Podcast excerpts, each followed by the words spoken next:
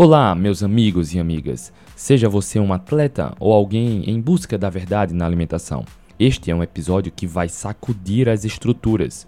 Eu sou o André Burgos e você está prestes a testemunhar uma revolução no podcast do Atletas Low Carb, onde mergulhamos fundo, desvendamos segredos obscuros e devolvemos o controle da sua saúde em suas mãos.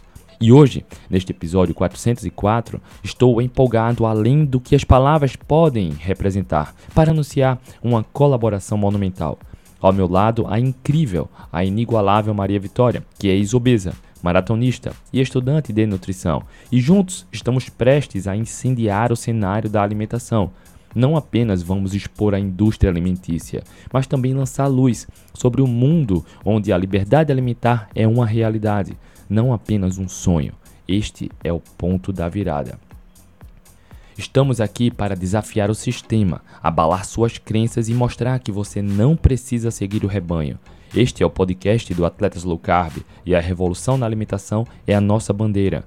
Não perca este episódio incrível, disponível em nosso site também, www.atletaslowcarb.com.br e nas principais plataformas de podcast. Chegou a hora de embarcar nessa jornada que vai incendiar sua paixão pela saúde e bem-estar. Agora, com o impacto poderoso da Maria Vitória ao nosso lado.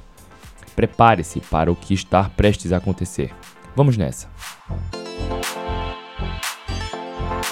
Olá, boa noite. Hoje é sexta-feira, 15 de setembro de 2023. Estamos iniciando a live épica que foi idealizada, estruturada, planejada, nomeada, batizada, tudo aí com a Maria Vitória Abreu, que está aqui, a sócia fundadora do Atletas Low Carb, a maratonista, nutricionista braba, tá? evangelista aí da comida de verdade, do estilo de vida saudável, e preparou um material épico, que vai ser uma fonte de consulta de referência para você que é da área, para você que é leigo, que quer se aprofundar, para você que quer se embasar e ter boas informações. MV, boa noite, seja muito bem-vinda mais uma vez, sócia fundadora. Boa noite, André. Boa noite a todos aí, sejam todos bem-vindos. Lembrem de curtir a live, já lembrem de assinar o nosso canal aí, o Atletas Low Carb. Mandem para os amigos, encaminhem essa live, porque hoje eu vou mostrar as evidências eu fiz uma apresentação muito legal que eu peguei as melhores evidências científicas sobre todos os mitos da low carb. E eu vou mostrar para vocês que tudo isso que a gente fala aqui não é uma coisa que saiu da nossa cabeça, não. Tem evidência científica robusta para isso, só que essas evidências sempre foram ignoradas. Né? Elas nunca foram levadas em consideração. A gente até sabe por quê, né, André? Mas, né, vamos deixar vocês tomarem as suas conclusões aí. Eu vou mostrar para vocês que as evidências científicas não são poucas, elas são muitas e são muito robustas, publicadas em revistas científicas de grande impacto, tá? Não é, não é uma coisa que você fala assim, ah, é uma evidência assim. Não! São evidências científicas muito robustas, muito respeitadas, mas que sabe-se lá por quais motivos nos guidelines, elas não são levadas em consideração, enquanto outras evidências que não têm tanta relevância, que nem deveriam ser levadas em consideração pelo, pelo nível mesmo, essas evidências pequenas são colocadas no lugar de evidências grandes e robustas. E a saúde da população é que está ficando aí à mercê de diretrizes, né, André? Perfeito. Bora Vamos lá. lá. Olha só, a única recomendação agora se você estiver aqui ao vivo, estiver acompanhando a gravação, estiver ouvindo no podcast, se conforte. Sente numa cadeira, pegue uma água, um café, um chá, uma água com gás, porque o tempo vai ser bom e o conteúdo é conteúdo para curso pago e curso muito bem pago, um investimento alto. Você vai ter acesso aqui ao material que a Maria Vitória elaborou de forma gratuita, que ela vai inclusive apresentar amanhã no seu evento tá? Exato. Então, aproveita, desfruta, pega uma água, um café, um chá. MV, posso compartilhar aqui a tela? Pode, bora lá. Gente, e sem brincadeira, isso que eu montei aqui, que, que eu vou mostrar aqui para vocês, deu um trabalho enorme. Eu fiquei o meu feriado inteiro fazendo isso daqui. E é um negócio de curso pago. Você não vê isso aqui na internet. Vocês podem procurar no YouTube que vocês não acham essa aula aqui. Não acham, tá? É realmente uma coisa que, ó, agradeçam A gente não vai cobrar nada, a gente não vai ficar vendendo nada aqui para vocês, fazendo live de vendas, nada disso. E encaminhe para os amigos, porque o que eu vou mostrar aqui hoje vai mudar a vida de muita gente. Eu acho que vocês deveriam pegar isso aqui e mandar para todo mundo, mas aí no final vocês me contam, tá bom? Então bora lá, gente. O que, que eu vou falar aqui hoje para vocês? As calorias não são todas iguais, tá? Existe uma relação que é muito mais importante do que simplesmente calorias, é a relação proteína-energia.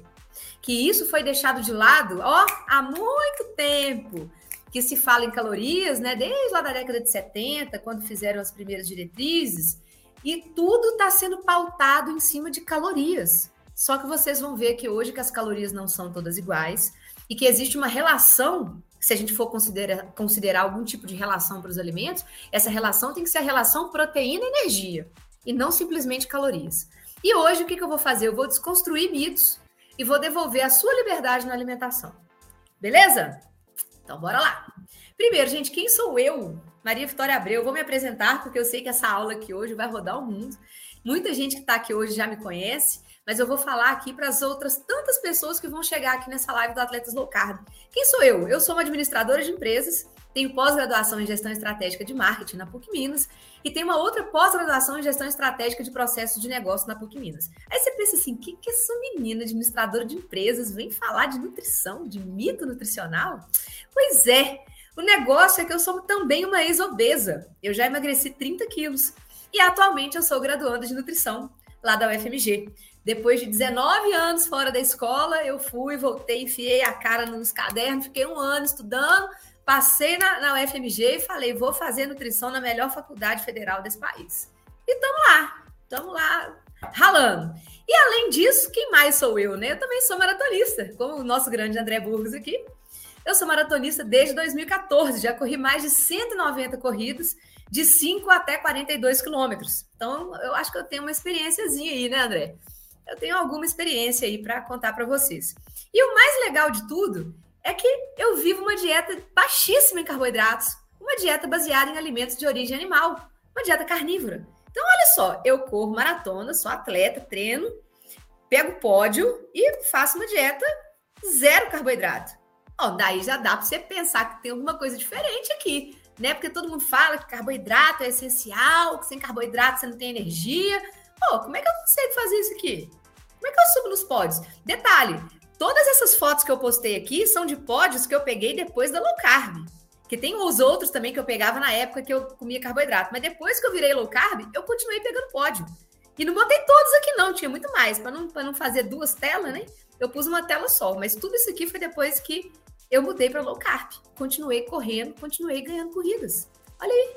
Inclusive maratona, ó, essa daqui é de maratona, que é maratona, maratona, 42 quilômetros, zero carboidrato. Beleza? Então, beleza, olha só. Para a gente começar a entender um pouquinho do nosso presente, a gente tem que compreender o nosso passado. Porque qualquer animal da natureza, se a gente quiser hoje, vamos, vamos cuidar de um bichinho? Vamos, vamos cuidar de um bichinho. Qual bichinho que você quer cuidar? Eu quero cuidar de um leãozinho. Beleza, qual alimento que você vai dar para aquele bichinho? Ó, você tem que lembrar o que, que aquele bichinho come lá na floresta. Porque se você der para ele um alimento diferente do que ele come na floresta, esse bichinho não vai durar muito tempo na sua mão, esse bichinho vai morrer. Né? Igual eu, quando era pequena, eu tinha um peixinho no aquário e a gente tinha comida do peixinho, que era uma bolinhas, uma bolinhas assim, né? Que era comidinha do peixe. E meu irmão pegou sabão em pó, que era muito parecido com a bolinha que a gente punha no peixe, e jogou sabão em pó dentro do aquário.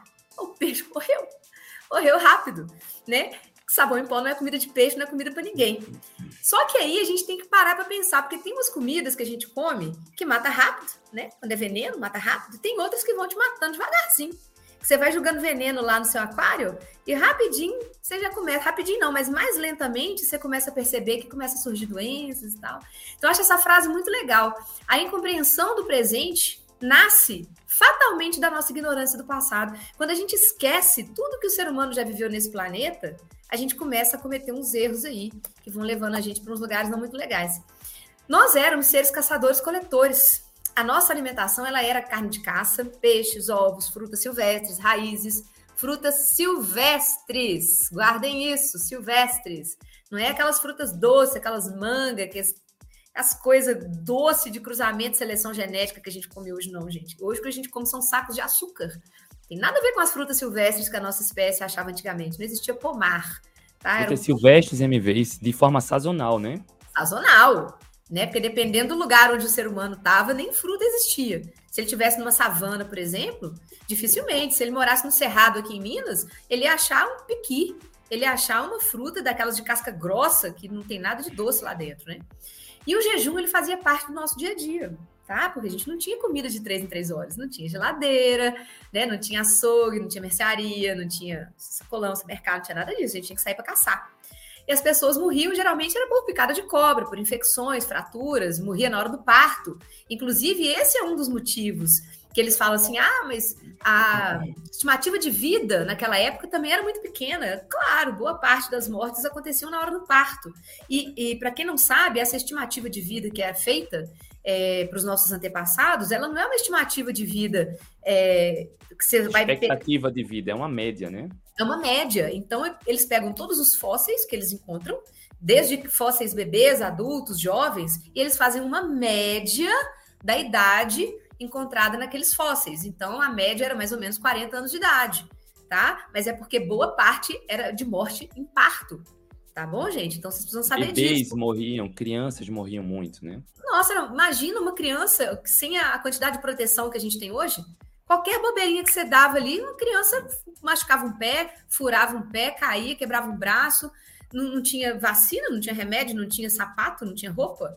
Imagina uma infecção, qualquer infecçãozinha que você tinha, podia dar uma sepse. Você podia morrer de infecção generalizada. Então, era uma época que era realmente muito difícil. E chegar aos 40 anos de idade, sem sapato, sem roupa, você tendo que sair para caçar todos os dias, machucando o pé, sem ter um curativo, sem ter nada, cara, chegar aos 40 anos era, era complicado. Então, gente, isso é a espécie humana. E o nosso DNA mudou muito pouco entre os nossos ancestrais lá de, de 10 mil anos atrás para hoje. Nosso DNA mudou muito pouco, as mudanças foram muito pequenas. Nada que acompanhou a nossa evolução tecnológica, né, a nossa evolução alimentar, social. Então, o nosso DNA ele não acompanhou isso. O nosso organismo continua gostando dos mesmos tipos de comida que a gente comia antigamente. A gente não passou a gostar de, de McDonald's assim, né? Ah, meu DNA agora quer McDonald's. Não, em termos não. Depois vocês vão, vocês vão entender por quê.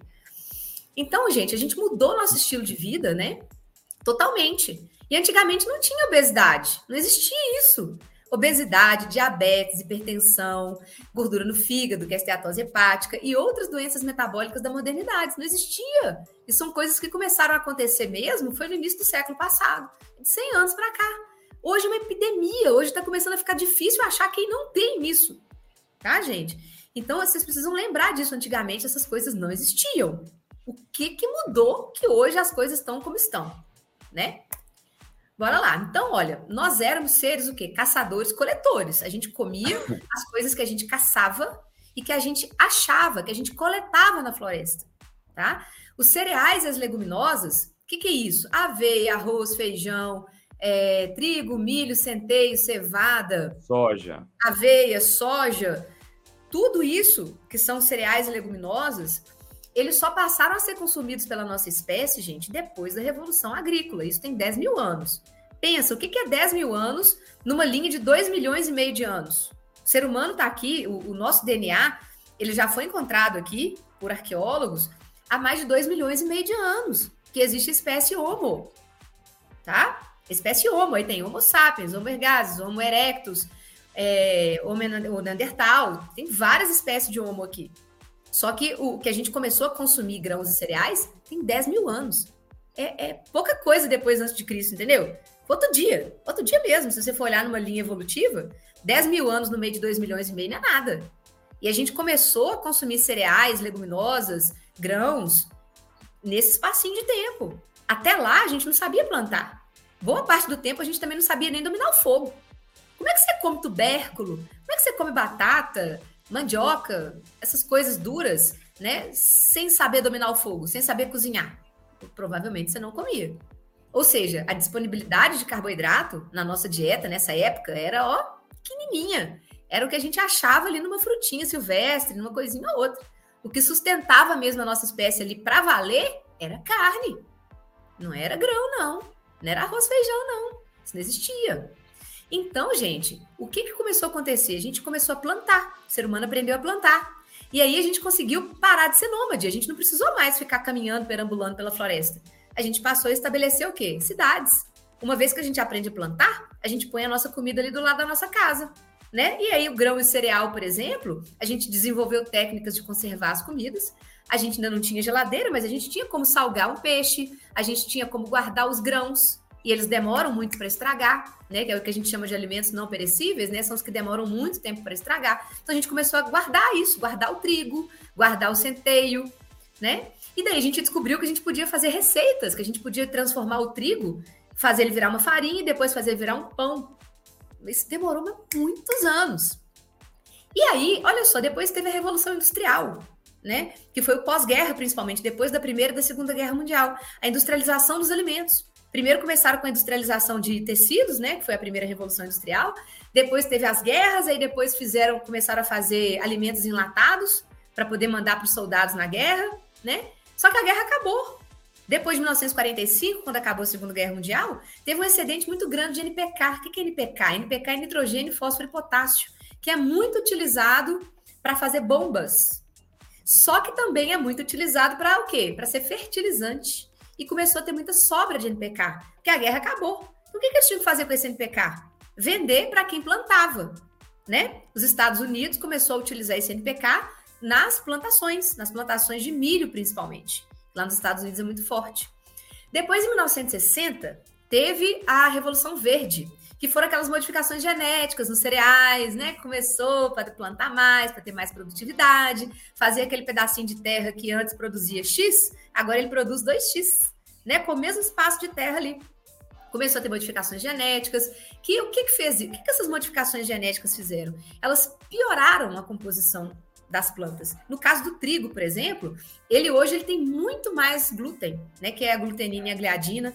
Para que isso? Para dar mais liga nos pães, eles mudaram ele geneticamente para ele crescer mais rápido.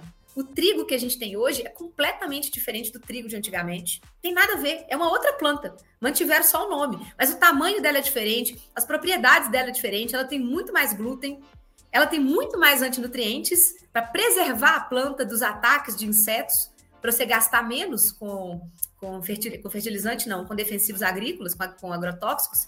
Você coloca o agrotóxico no gene da planta, aí ela fica forte para você ter que gastar com menos agrotóxico, mas ainda tem muito agrotóxico, tá? É só para reduzir um tiquinho, mas ainda tem muito. Somente glifosato. Tem muito. Não, tem pesquisa direta aí mostrando, achando glifosato nos alimentos. É, a utilização de grandes maquinários agrícolas, né, fertilizantes químicos e agrotóxicos, isso tudo fez parte da Revolução Verde, depois de 1960, tá? E o nosso DNA não mudou para quase nada desse tempo para cá. E aí muita gente fala: nossa, mas os egípcios já usavam trigo? Como assim? Você está falando que trigo faz mal? Os egípcios já usavam trigo? É, inclusive foram os primeiros povos até a aterosclerose, lá. Tá vendo? Já acharam várias múmias com aterosclerose. Vocês estão vendo? Estou mostrando para vocês aqui os estudos científicos. Ó. Acharam é, múmias com aterosclerose no Egito, acharam no Peru, tá? E aqui é, em outros países da América do Sul. Por que, que, que tem a ver o Peru, outros países da América do Sul e o Egito? Eram países que consumiam grãos. Aqui na América do Sul era muito comum o pessoal fazer milho.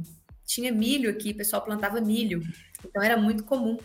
E lá no Egito era o trigo, tá?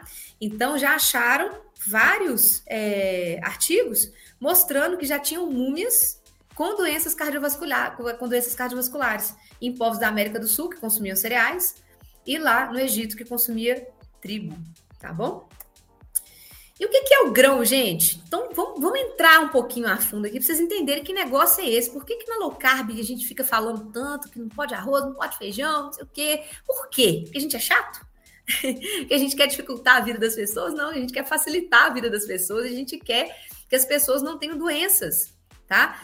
É, arroz, feijão faz mal? Não. A priori, não. Agora, quando a pessoa fica muitos anos se alimentando de outras coisas, muitos grãos refinados, cereais e grãos e produtos ultraprocessados, chega uma hora que até o arroz e feijão começa a fazer mal. Tá? Mas vocês precisam entender essa gênese aqui, porque tem muita gente que está doente hoje e não entende de onde que as doenças estão vindo. E vocês precisam entender que isso que eu vou falar aqui agora não serve só para arroz e feijão, não, tá? Serve para todos os grãos e cereais. Todos tá? Todos têm algum tipo de antinutriente. Então, o que, que é o, grão? O que, que é o arroz? O que, que é o feijão? O que, que é a aveia? A aveia, tá, ela é igualzinho ao arroz, tá? A gente fica vendo aquela aveia abertinha, né? Que parece uma folhinha quando ela chega na casa da gente. Mas não é não. A aveia, o grão dela é igualzinho ao arroz, ó. Mesma coisa, é, é irmã, irmã gêmea. Então, gente, o grão, o que, que é? Ele é uma bolinha de amido, amido, glicose ali, um polímeros de glicose, tá? É uma bolinha de amido com uma casquinha cheia de antinutrientes para proteger o grão. O grão é o filhote da planta. Vocês têm que lembrar uma coisa: planta, ela não tem outro meio de defesa a não ser colocar antinutrientes em volta do filhote dela. Ela não tem dente para te morder, ela não tem perna para correr, ela não tem braço para brigar. A única forma de defesa das plantas são os fatores antinutricionais. São as substâncias químicas que elas colocam nelas próprias e nos seus filhotinhos, nos seus grãos que vão proteger a espécie dela. Ela não veio aqui no planeta para ser sua amiga.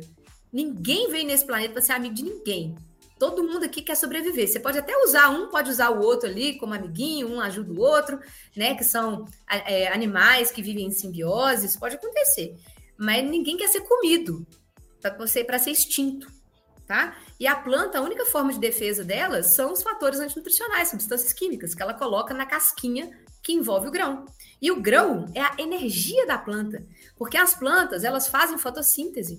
A, a forma que elas têm de captar energia do sol é por meio das folhas. Então elas só começam a fazer fotossíntese quando a folha sai. Antes da folha sair, de onde que a planta está tirando energia? Antes da folhinha dela abrir e começar a captar energia do sol. Que a gente põe o grãozinho lá na terra, né? A gente põe o grãozinho lá e o grãozinho começa a crescer, crescer, crescer, crescer, e só depois de vários dias é que ele põe as folhinhas para fora. Com que energia que esse grão está vivendo esse tempo todo? Até a folha dele sair e ela começar a captar energia solar.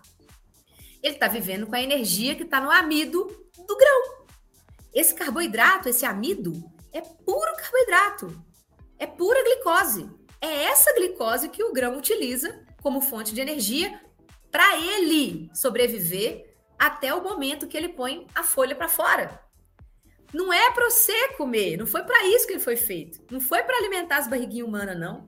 Nós é que descobrimos isso numa época que a gente tinha dificuldade de conseguir comida, que não é fácil você viver no mato com uma, uma lançazinha na mão e um arco e flecha, tentando pegar bicho na unha. Não é fácil. Eu também, se eu tivesse lá nessa época descoberto isso, eu também ia querer, lógico. É sobrevivência é um instinto de sobrevivência. Porém, isso é fato. Existe ali um antinutriente. E o que que esses antinutrientes fazem? O que que esses antinutrientes fazem? Olha só, primeiro, o que, que são eles, né? Os principais antinutrientes que estão presentes nos grãos e cereais. E eu vou falar mais uma vez, isso inclui arroz, feijão, milho, trigo, aveia, centeio, mal, é, o, o malte, tudo enquanto é ervilha, grão de bico, essa galera toda aí, tá? O que, que tem neles? Saponina, lectina, ácidos fíticos ou fitatos, oxalatos, gliadina e goitrogênicos. Esses são os principais, tá? Eu vou dar um exemplo, vocês vão pegar agora o jeito. Você sabe o que, que é aquela água que fica ali em cima do feijão, aquela espuma que dá em cima da água do feijão? Já viu isso, André? Quando a gente coloca o feijão de bolha? Ah, isso é comum, velho. Não dá aquela espuminha por cima? Então, aquela espuminha lá é a saponina. Por isso que ela dá espuma, é porque ela vem de sabão. Saponina vem de sabão. É uma espécie de sabão que tem no feijão. É um dos antinutrientes que tem lá. E para que, que a saponina serve? Ela serve para lavar a sua mucosa intestinal. Isso mesmo. Você tem uma mucosa que, que ela tem uma parte dela que é gordurosa, que te protege. E aí a saponina e outros antinutrientes começam a tirar essa mucosa intestinal. A saponina vai lá e começa a lavar essa mucosa e ela expõe as suas vilosidades intestinais. Tá? Então, o que, que esses antinutrientes causam? Eles causam retirada da camada protetora do intestino, diminuição da absorção de nutrientes, tá? Eles quelam, eles têm um efeito quelante, eles grudam em moléculas que não era para estar tá grudando, que era para se absorver, ferro principalmente, vou mostrar daqui a pouco, e elas não são absorvidas. Então, você tem degradação também das microvilosidades intestinais, que são as suas células que estão sendo degradadas, disbiose e permeabilidade intestinal, indução de doenças autoimunes, inflamação crônica subclínica, e diminuição do potencial de defesa do nosso sistema imune. Só isso. Ah, que beleza. Vocês viram por que a gente é chato agora? Por que o povo da low carb enche o saco para evitar comer grãos cereais? É só por isso. E o interessante, o interessante, MV, é que os grãos cereais não têm boa densidade de nutrientes.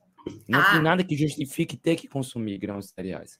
Nós Fora isso, são ricos em antinutrientes, né? Umas comparações aqui que eu vou fazer daqui a pouco, que esses, esse tipo de alimento, gente, ele foi muito importante para a nossa espécie lá naquela época que a gente não tinha alimento, que era muito difícil a gente conseguir caçar.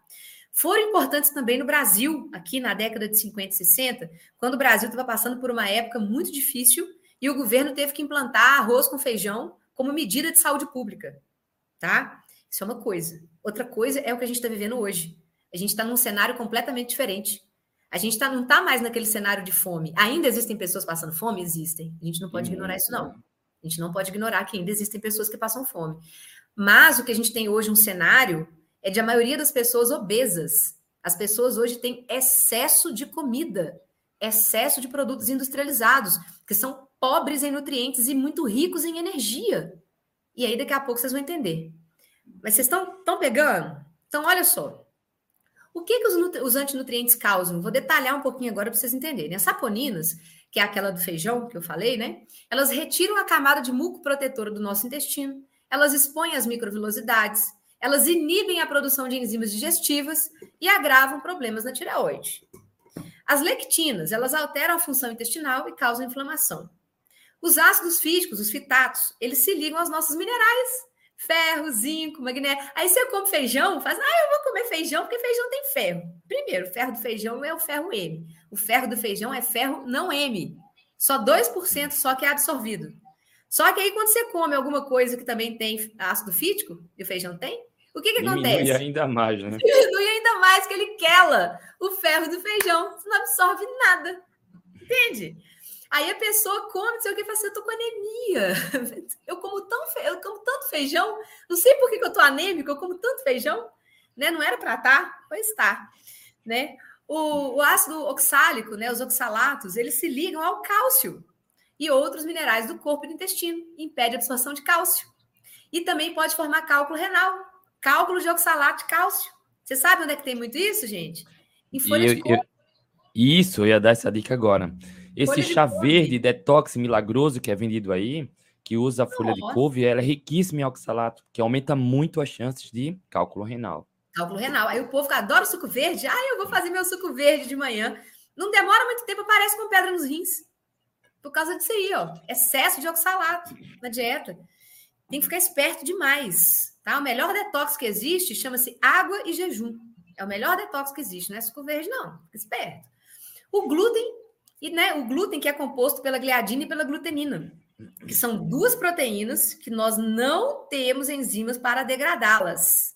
E o que, que a gliadina e a glutenina fazem, né? Elas causam permeabilidade intestinal, elas estimulam a inflamação crônica, estimulam o nosso sistema imunológico a produzir citocinas inflamatórias, por isso que a gente fala que o glúten ele causa uma reação inflamatória de baixo grau, tá? E está fortemente associada a doenças de pele, alergia, rinite, diarreia, problema neurológico, problema intestinal e doenças autoimunes.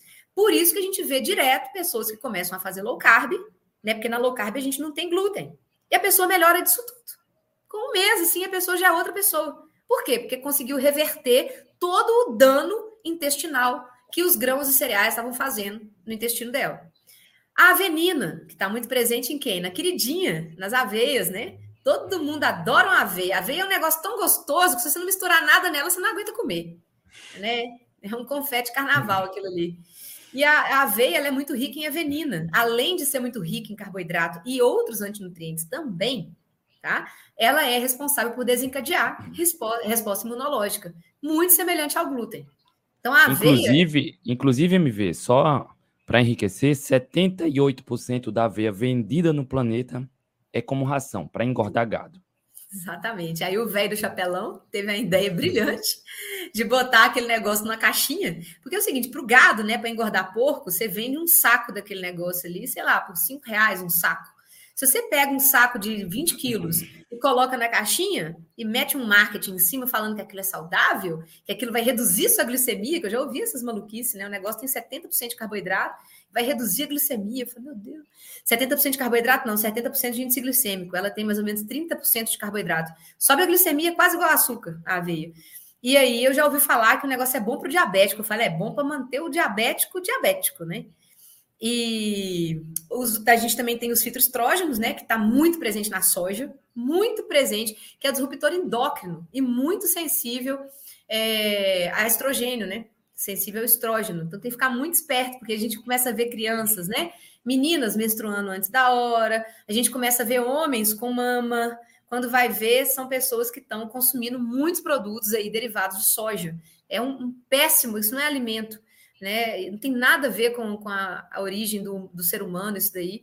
E cheio de disruptores endócrinos, cheios. Fiquem longe de tudo que for de soja, tá? E os taninos, que são muito presentes em alimentos mais escuros, né? É, e eles inibem a absorção de ferro, eles quelam no ferro também. Então tem que ficar esperto. E aqui eu mostrei uma, um artigo científico falando sobre os antinutrientes. Então, gente, se vocês quiserem dar print na tela também, eu vou mostrar vários artigos científicos aqui hoje vocês podem ir dando print na tela para vocês tiverem curiosidade depois de ler o artigo inteiro. Esse aqui, por exemplo, ele fala muito sobre é, os problemas relacionados a esses antinutrientes que eu li aqui para vocês. Tá bom? Bora lá. Isso daqui, você sabe o que é isso? Você sabe o que é isso aqui, André? Sabe? Bonitinho? Não. Isso daqui, gente, é nosso intestino. Isso aqui são as nossas vilosidades intestinais. Olha só, só para pegar. Ah, ainda está no insight a Ana Vilela é fogo e os diabéticos são recomendados para comer aveia, né? Cara, uhum. sendo sincero, isso deveria ser crime, tá? Crime. Nutricionista e endócrino recomendar aveia para diabético. Não, e não é difícil de ver que isso é um crime. É só você pegar um glicosímetro, mede a glicemia do diabético antes de comer, come a aveia e mede a glicemia dele duas horas depois. Você vai ver onde que ela vai. Entendeu? Agora faz isso com um pedaço de carne. Ela vai variar bem menos. Entende? Então, gente, isso daqui que vocês estão vendo na tela é uma foto do nosso intestino, de um intestino saudável. Isso daqui é um intestino saudável, é assim, ó, olha que bonitinho. Isso daqui são as vilosidades intestinais. Essas vilosidades, em volta de cada vilosidade, tem um monte de células. Isso daqui, gente, se vocês abrirem esse intestino, dá o tamanho de uma quadra de tênis. O nosso intestino é muito grande. A superfície de absorção dele é enorme justamente para a gente conseguir retirar do alimento ali o que a gente puder de nutriente. É por isso que ele é grande. Então, cada minhoquinha dessa que vocês estão vendo aí, ó, é uma vilosidade. E em, do lado, assim, em volta dela, em volta dela inteira, eu vou mostrar para vocês, tem milhares de enterócitos, que são as nossas células intestinais. Elas ficam em volta dessas vilosidades. É, são microscópicas, vocês não conseguem ver, não. Mas o que vocês estão vendo aqui são as vilosidades. E adivinha como que fica o intestino de uma pessoa que come muitos grãos e cereais, principalmente de forma refinada, nos produtos industrializados. Olha só como que fica. Vocês estão vendo? É isso aqui, ó. Esse aqui é o problema. A gente começa a ter esse problema aqui, ó, que é a degradação das velocidades dos enterócitos. Ou seja, os antinutrientes presentes nos grãos eles começam a arrancar a mucosa, começam a degradar as velocidades, começam a machucar mesmo, até matar as nossas células, tá? É isso aqui que acontece, tá vendo? Olha só, essas aqui são as nossas células, os nossos enterócitos, tá vendo? Eles são fechadinhos, tá vendo os grampinhos aqui, ó, que chamam tight junctions? Eles são fechadinhos, são grampinhos, são proteínas assim, ó, glicoproteínas que segura uma célula na outra. E aí o nosso intestino é todo feito disso, cheio de células que ficam uma grudadinha na outra. Só que aí tem um problema. Vocês lembram do glúten e da gliadina, que eu estava falando, né? Da glutenina e da gliadina? Elas quebram essas tight junctions. Ocorrem reações químicas aqui, ó, daqueles antinutrientes lá que eu mostrei para vocês, que quebram essas tight junctions, que abrem as células, separam uma célula da outra, e muitas vezes matam as células. Aqui. Vocês lembram que na, na foto anterior, tá vendo que a célula está toda degradada? Estão vendo que a célula está machucada? Essa célula aqui vai entrar em apoptose, ela vai morrer. Essa, essa micro, essa velocidade aqui, ó, ela vai morrer. E aí o que, que acontece?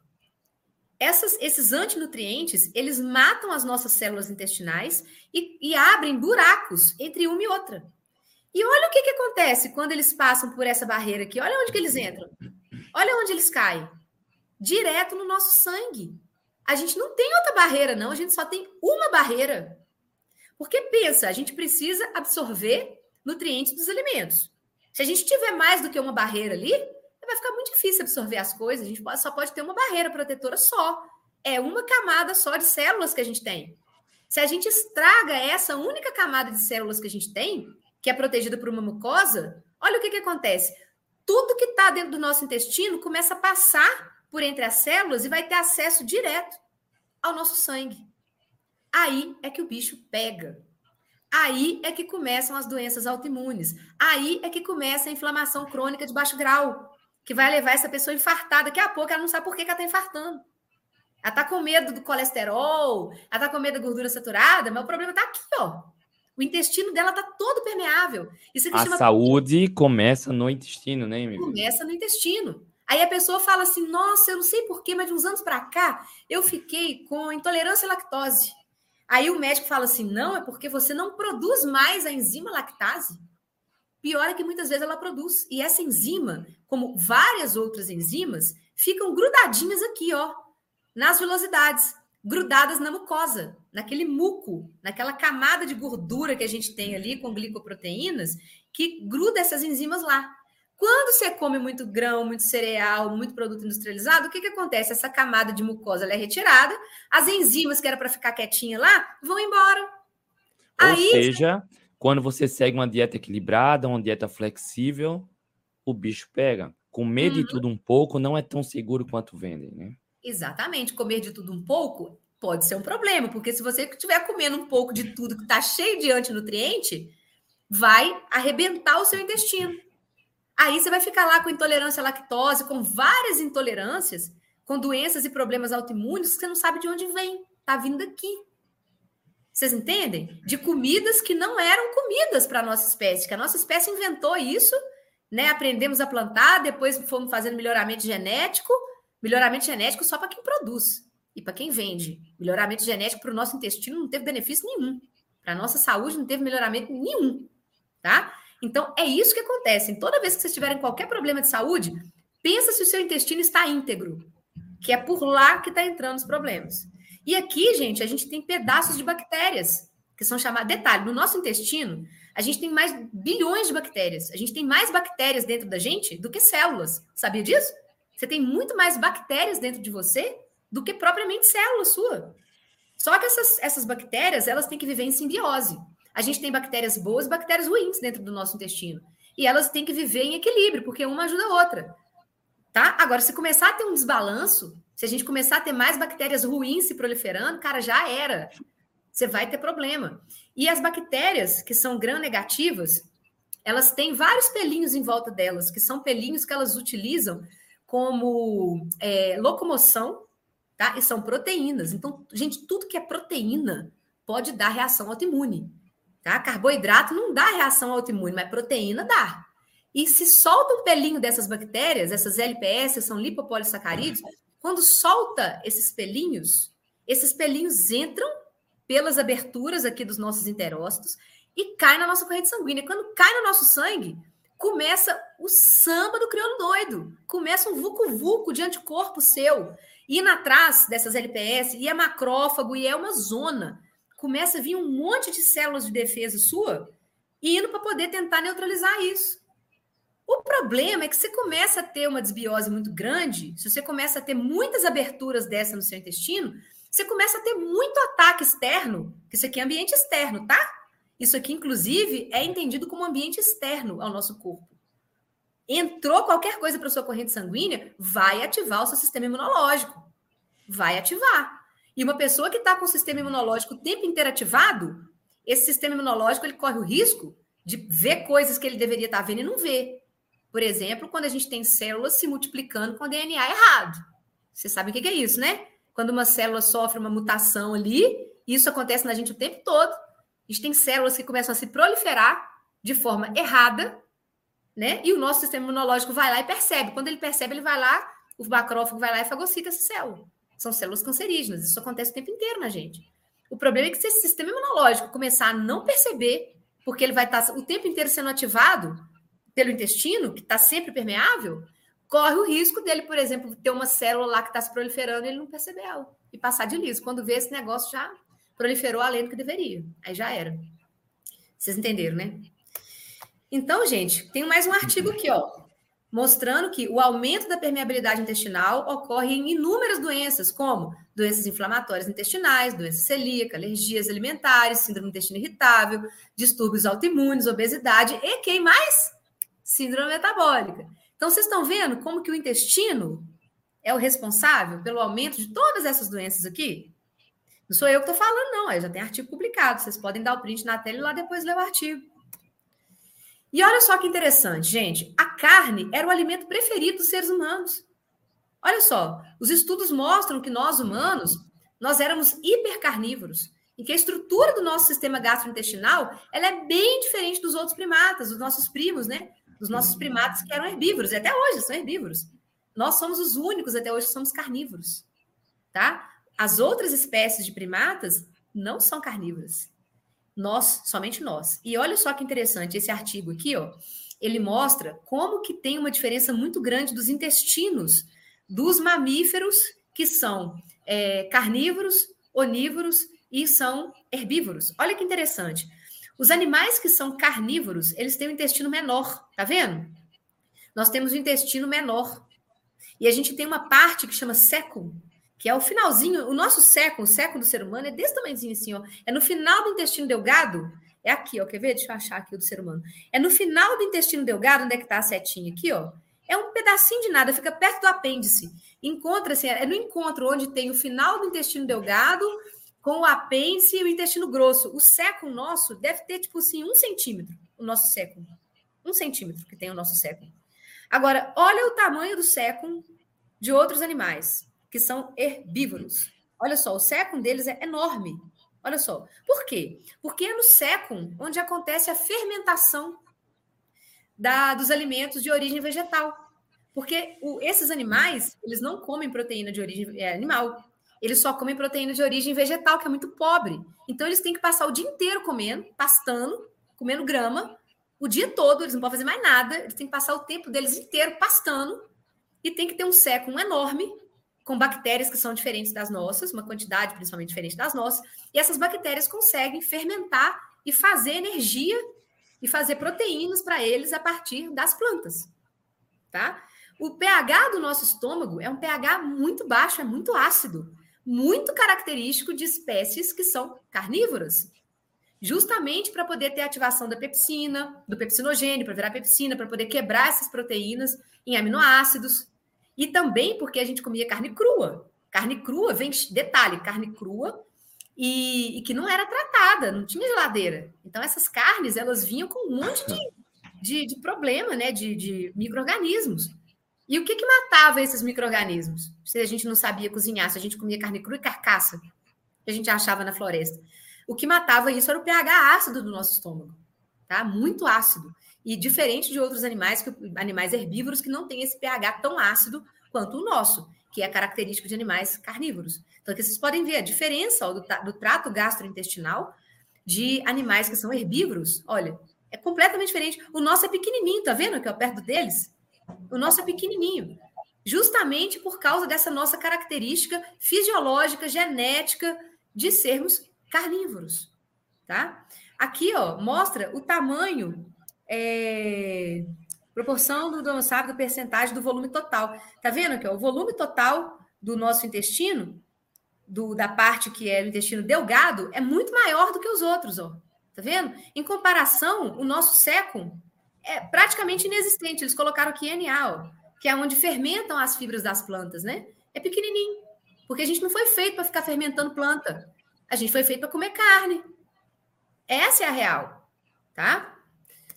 Aí, ó, outra coisa interessante também para vocês verem, a, a ossada, né, a nossa estrutura, a nossa estrutura esquelética é completamente diferente de outros animais primatas herbívoros.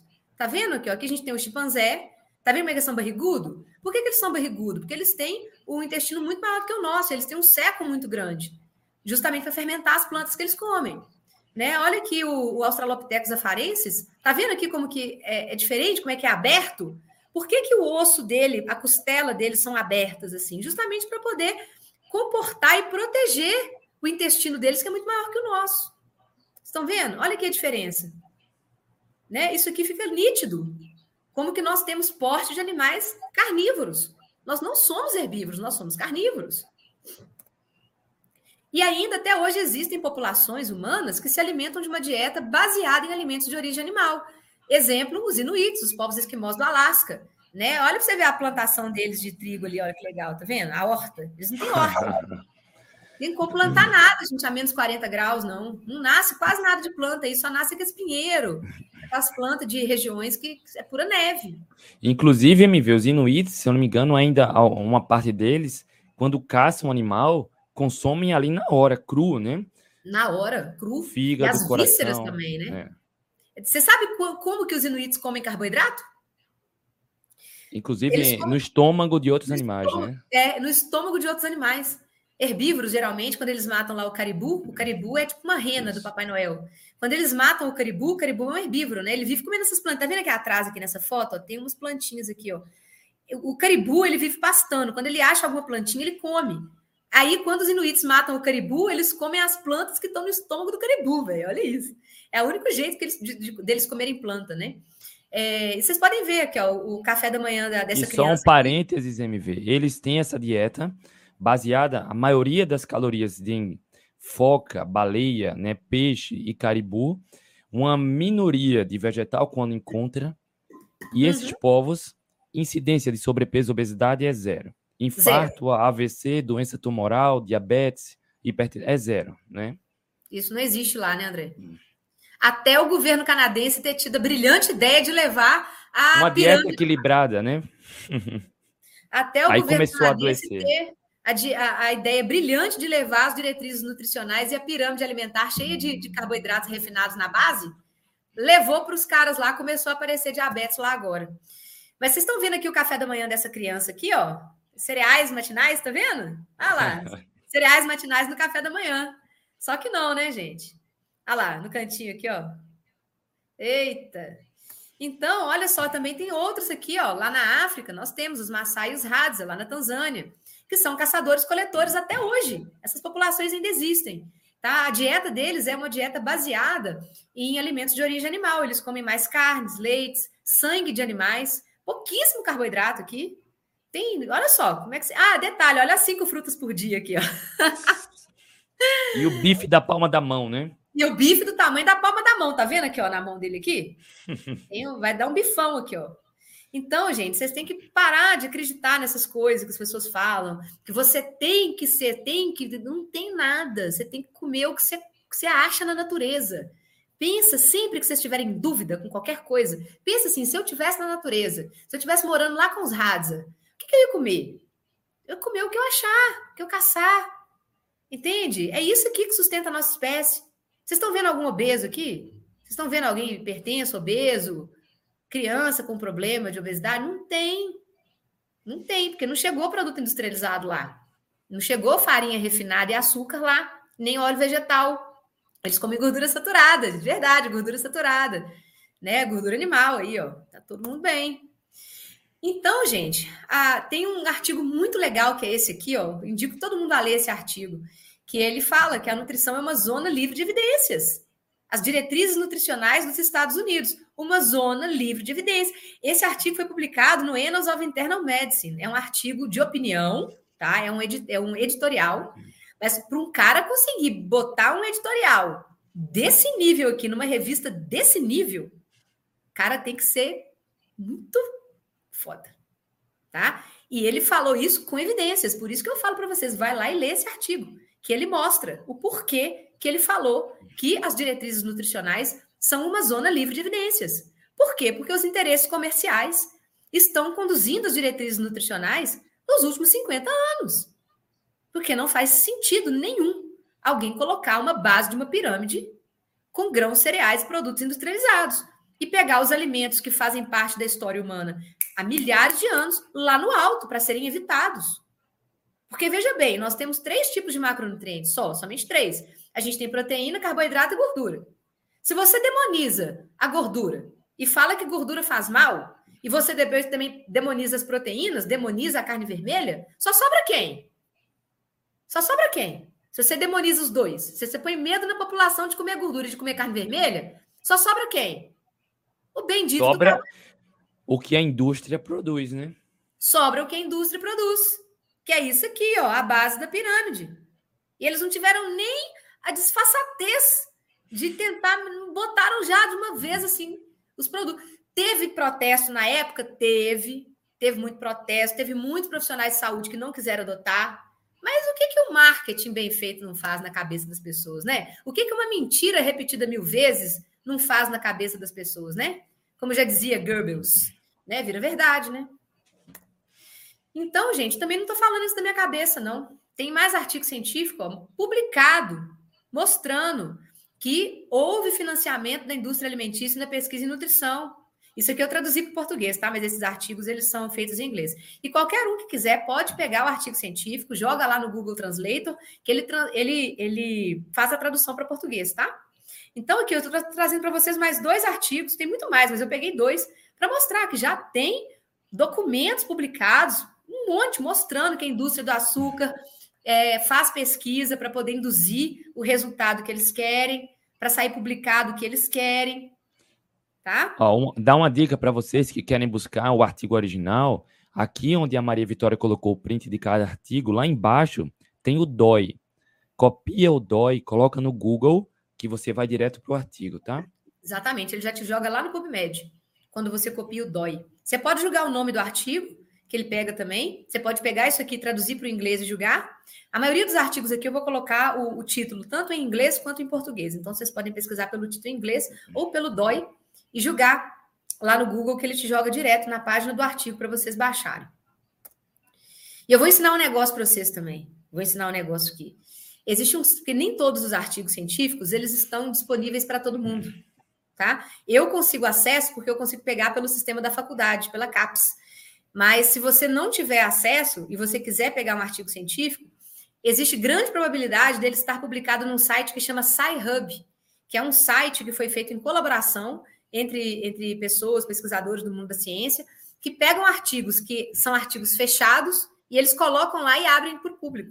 Então, isso é muito legal. Quando você não conseguir um artigo que não for um artigo free, você pode tentar no SciHub. Escreve S-C-I tracinho hub, H UB, SciHub.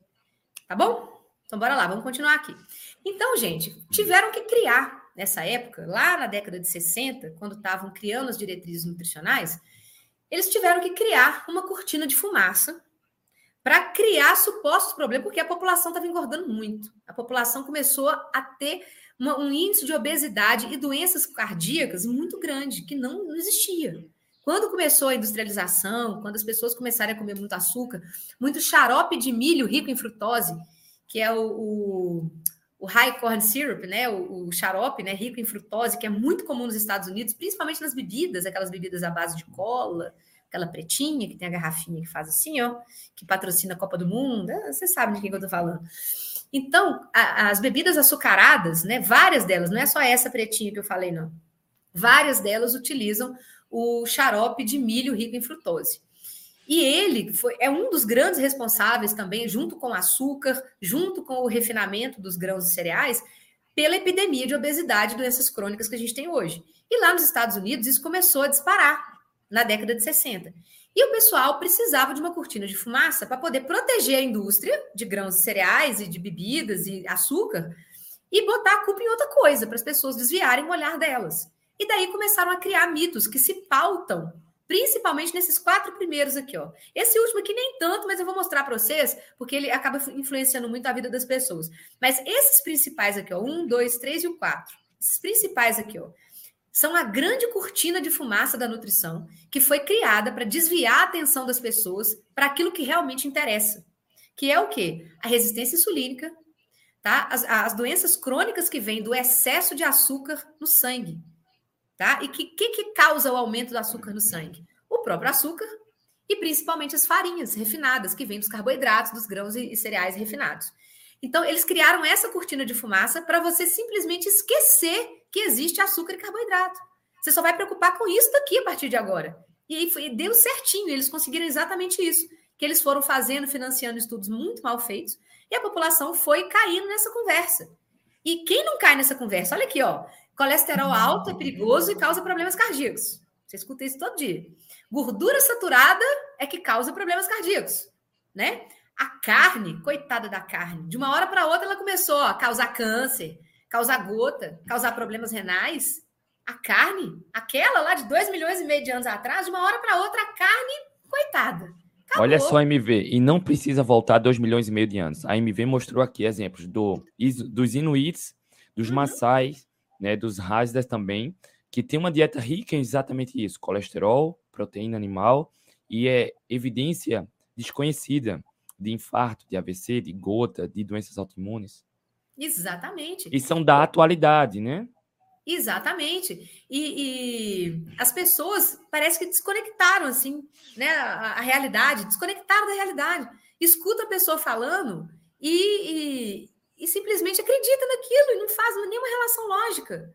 Fala, gente, o sal, por exemplo, coitado do sal, causa agora o sal causa hipertensão arterial. O sal, coitado, ele, ó, esse trio, sal, gordura saturada e carne vermelha, nossa, isso daí, se você comer isso aí, é uma bomba, não é? É o que todo mundo fala. Eu vou mostrar para vocês que acho que não é bem assim, não. E fibras, né, gente? Nossa, as fibras, então, elas são essenciais para o funcionamento do nosso intestino. Você tem que comer aveia. O ser humano, então, vivia constipado antes de existir aveia, né? Ninguém fazia cocô, todo mundo morria até, comia até explodir. Ninguém fazia cocô antes de existir aveia, né? Porque as fibras são essenciais. Eu acho que não é bem assim, não. Vamos ver? Olha só. Primeira coisa, colesterol alto dizem que é perigoso e causa problemas cardíacos. Vocês estão vendo esse cara aqui, ó? Esse cara que eu sublinhei aqui? Esse carinha chamado Angel Kiss. Esse cara, deixa eu foto dele aqui. Tá vendo esse moço aí? Esse cara aí que é o Angel Kiss. Foi esse cidadão que começou com essa história do colesterol relacionado a doenças crônicas. Porque esse cara, ele recebeu um financiamento de uma empresa chamada PIB. Vocês sabem quem é? PIB. Eu não vou falar o nome dela todo, não, para não dar problema para nós. Mas essa empresa, ela é dona de várias marcas hoje no mercado. Você vai no supermercado hoje, quase, tipo, um quarto do supermercado é só de produtos da, da PIB. E dentre os produtos dela, um, um dos produtos que ela, na época, ela começou foi a margarina. Foi ela que implantou a primeira margarina Crisco. E quem comia margarina naquela época, gente? Ninguém. Ninguém sabia que negócio era esse. O povo usava banha, usava manteiga, usava gordura de porco. Ninguém, ninguém sabia que existia um negócio desse. Só que teve um problema lá nos Estados Unidos que inventaram a tal de energia elétrica lá. Os caras inventaram a tal de energia elétrica e o povo parou de usar vela. Ninguém mais usou vela, usou outras coisas. Todo mundo parou de usar vela e foi usar a tal de energia elétrica, que era muito melhor né, a luz chegando nas casas, a luz é, urbana, né, botaram luz nas ruas, o negócio foi uma maravilha. Como eles pararam de usar as velas, começou a ter um problema com o excedente de produção de óleo, o óleo de milho que eles usavam para fazer vela. Aí a indústria falou: como é que fazer agora? Tá todo mundo indo para energia elétrica, ninguém quer saber de vela. A gente vai ter que pegar esse óleo aqui. Não sei se era, era o óleo de girassol, era o óleo de girassol, eu acho que eles faziam, o milho ou girassol, é um desses dois.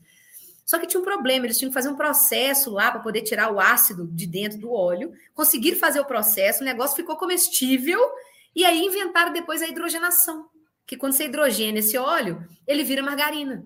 Pronto. Precisamos vender esse negócio. E agora, como é que nós vamos vender margarina se todo mundo usa banha? Aí vamos ter que botar a culpa na banha. Vamos ter que falar que agora as doenças cardíacas elas estão acontecendo porque as pessoas comem banha. E tava um monte de gente morrendo de, de infarto. Já começou a ter várias pessoas morrendo de infarto lá nos Estados Unidos, inclusive o presidente Eisenhower. O Eisenhower era parça do Angel Kiss, de um outro cara lá que era muito influente. Aí o cara infartou, teve um problema. Rapidamente a Procter Gamble falou: é agora, vamos financiar esse cara para fazer estudo. Aí esse cara, o que, que ele fez? Ele foi lá na Europa e começou a pesquisar os países, começou a fazer um estudo observacional, um estudo epidemiológico. E ele fez um estudo com 22 países para saber o tanto de gordura saturada e de colesterol que aquelas pessoas comiam né? O quanto de colesterol que elas consumiam e batia com a quantidade de doenças coronarianas naqueles países. Aí ele pegou, olha o que, que esse filho da mãe fez. Ele pegou, dos 22 países, ele pegou só sete. Ele escolheu sete países, ó, que dava uma curva bonitinha, do que ele queria. Para falar o que com essa curva? O que, que ele queria falar com essa curva? Que o, a quantidade de colesterol que as pessoas comiam, tá vendo? Tinha a ver com a quantidade de doenças cardíacas e infartos, ó. Tá vendo? Essa curva que ele fez aqui ficou perfeita. Com essa curva aqui, você convence qualquer um. Você fala assim, ele escolheu, né? Escolheu os países para justificar a ideia dele. Para justificar a ideia dele, só que ele esqueceu de todos esses outros aqui, ó. E o curioso, MV, é que esses mesmos países, se pegasse o açúcar, o resultado seria igual. Uhum. Ele escolhia ocupar a gordura ou o açúcar. Ele escolheu a gordura. Exatamente. Cada hora ele escolhia uma coisa. O negócio é que esse cara, ele era extremamente influente. Ele era um dos fundadores da American Heart Association, que até hoje é uma das fodásticas lá que ajuda a definir diretriz. Inclusive, a American Heart Association coloca a dieta cetogênica como. Eu vou falar disso depois. Ela coloca a dieta cetogênica como a última do ranking dela. Né? A primeira dieta do ranking da American Heart Association é a dieta DASH Dietary to Stop Hypertension. É a dieta que segue as diretrizes da ARRA. Então, é a primeira do ranking, segue as minhas diretrizes. Quem manda sou eu. Segue as minhas diretrizes, eu ponho lá em primeiro lugar. Se é boa para a população, eu não sei. Eu só sei que é o seguinte: ela segue as minhas diretrizes, quem manda sou eu, a dieta é minha, o ranking é meu, eu coloco ela como primeira. Essa dieta cetogênica aí tem muita gordura saturada, deve ser perigosa. Então, vou botar ela lá em último. Vai ser a lanterninha. E não discute, não. Porque quem manda sou eu, eu sou a American Heart Association. Vocês estão entendendo? É assim que a coisa funciona, tá? E aí, esse cara fez isso lá na época, ele saiu na capa da Time. Esse cara ficou famosésimo. E arrumou uma briga danada com o Yudkin. O Yudkin era um outro cientista muito famoso de Harvard. De Harvard. Não, ele era da Inglaterra, ele era da Oxford. Mas e era ele, do bem, né?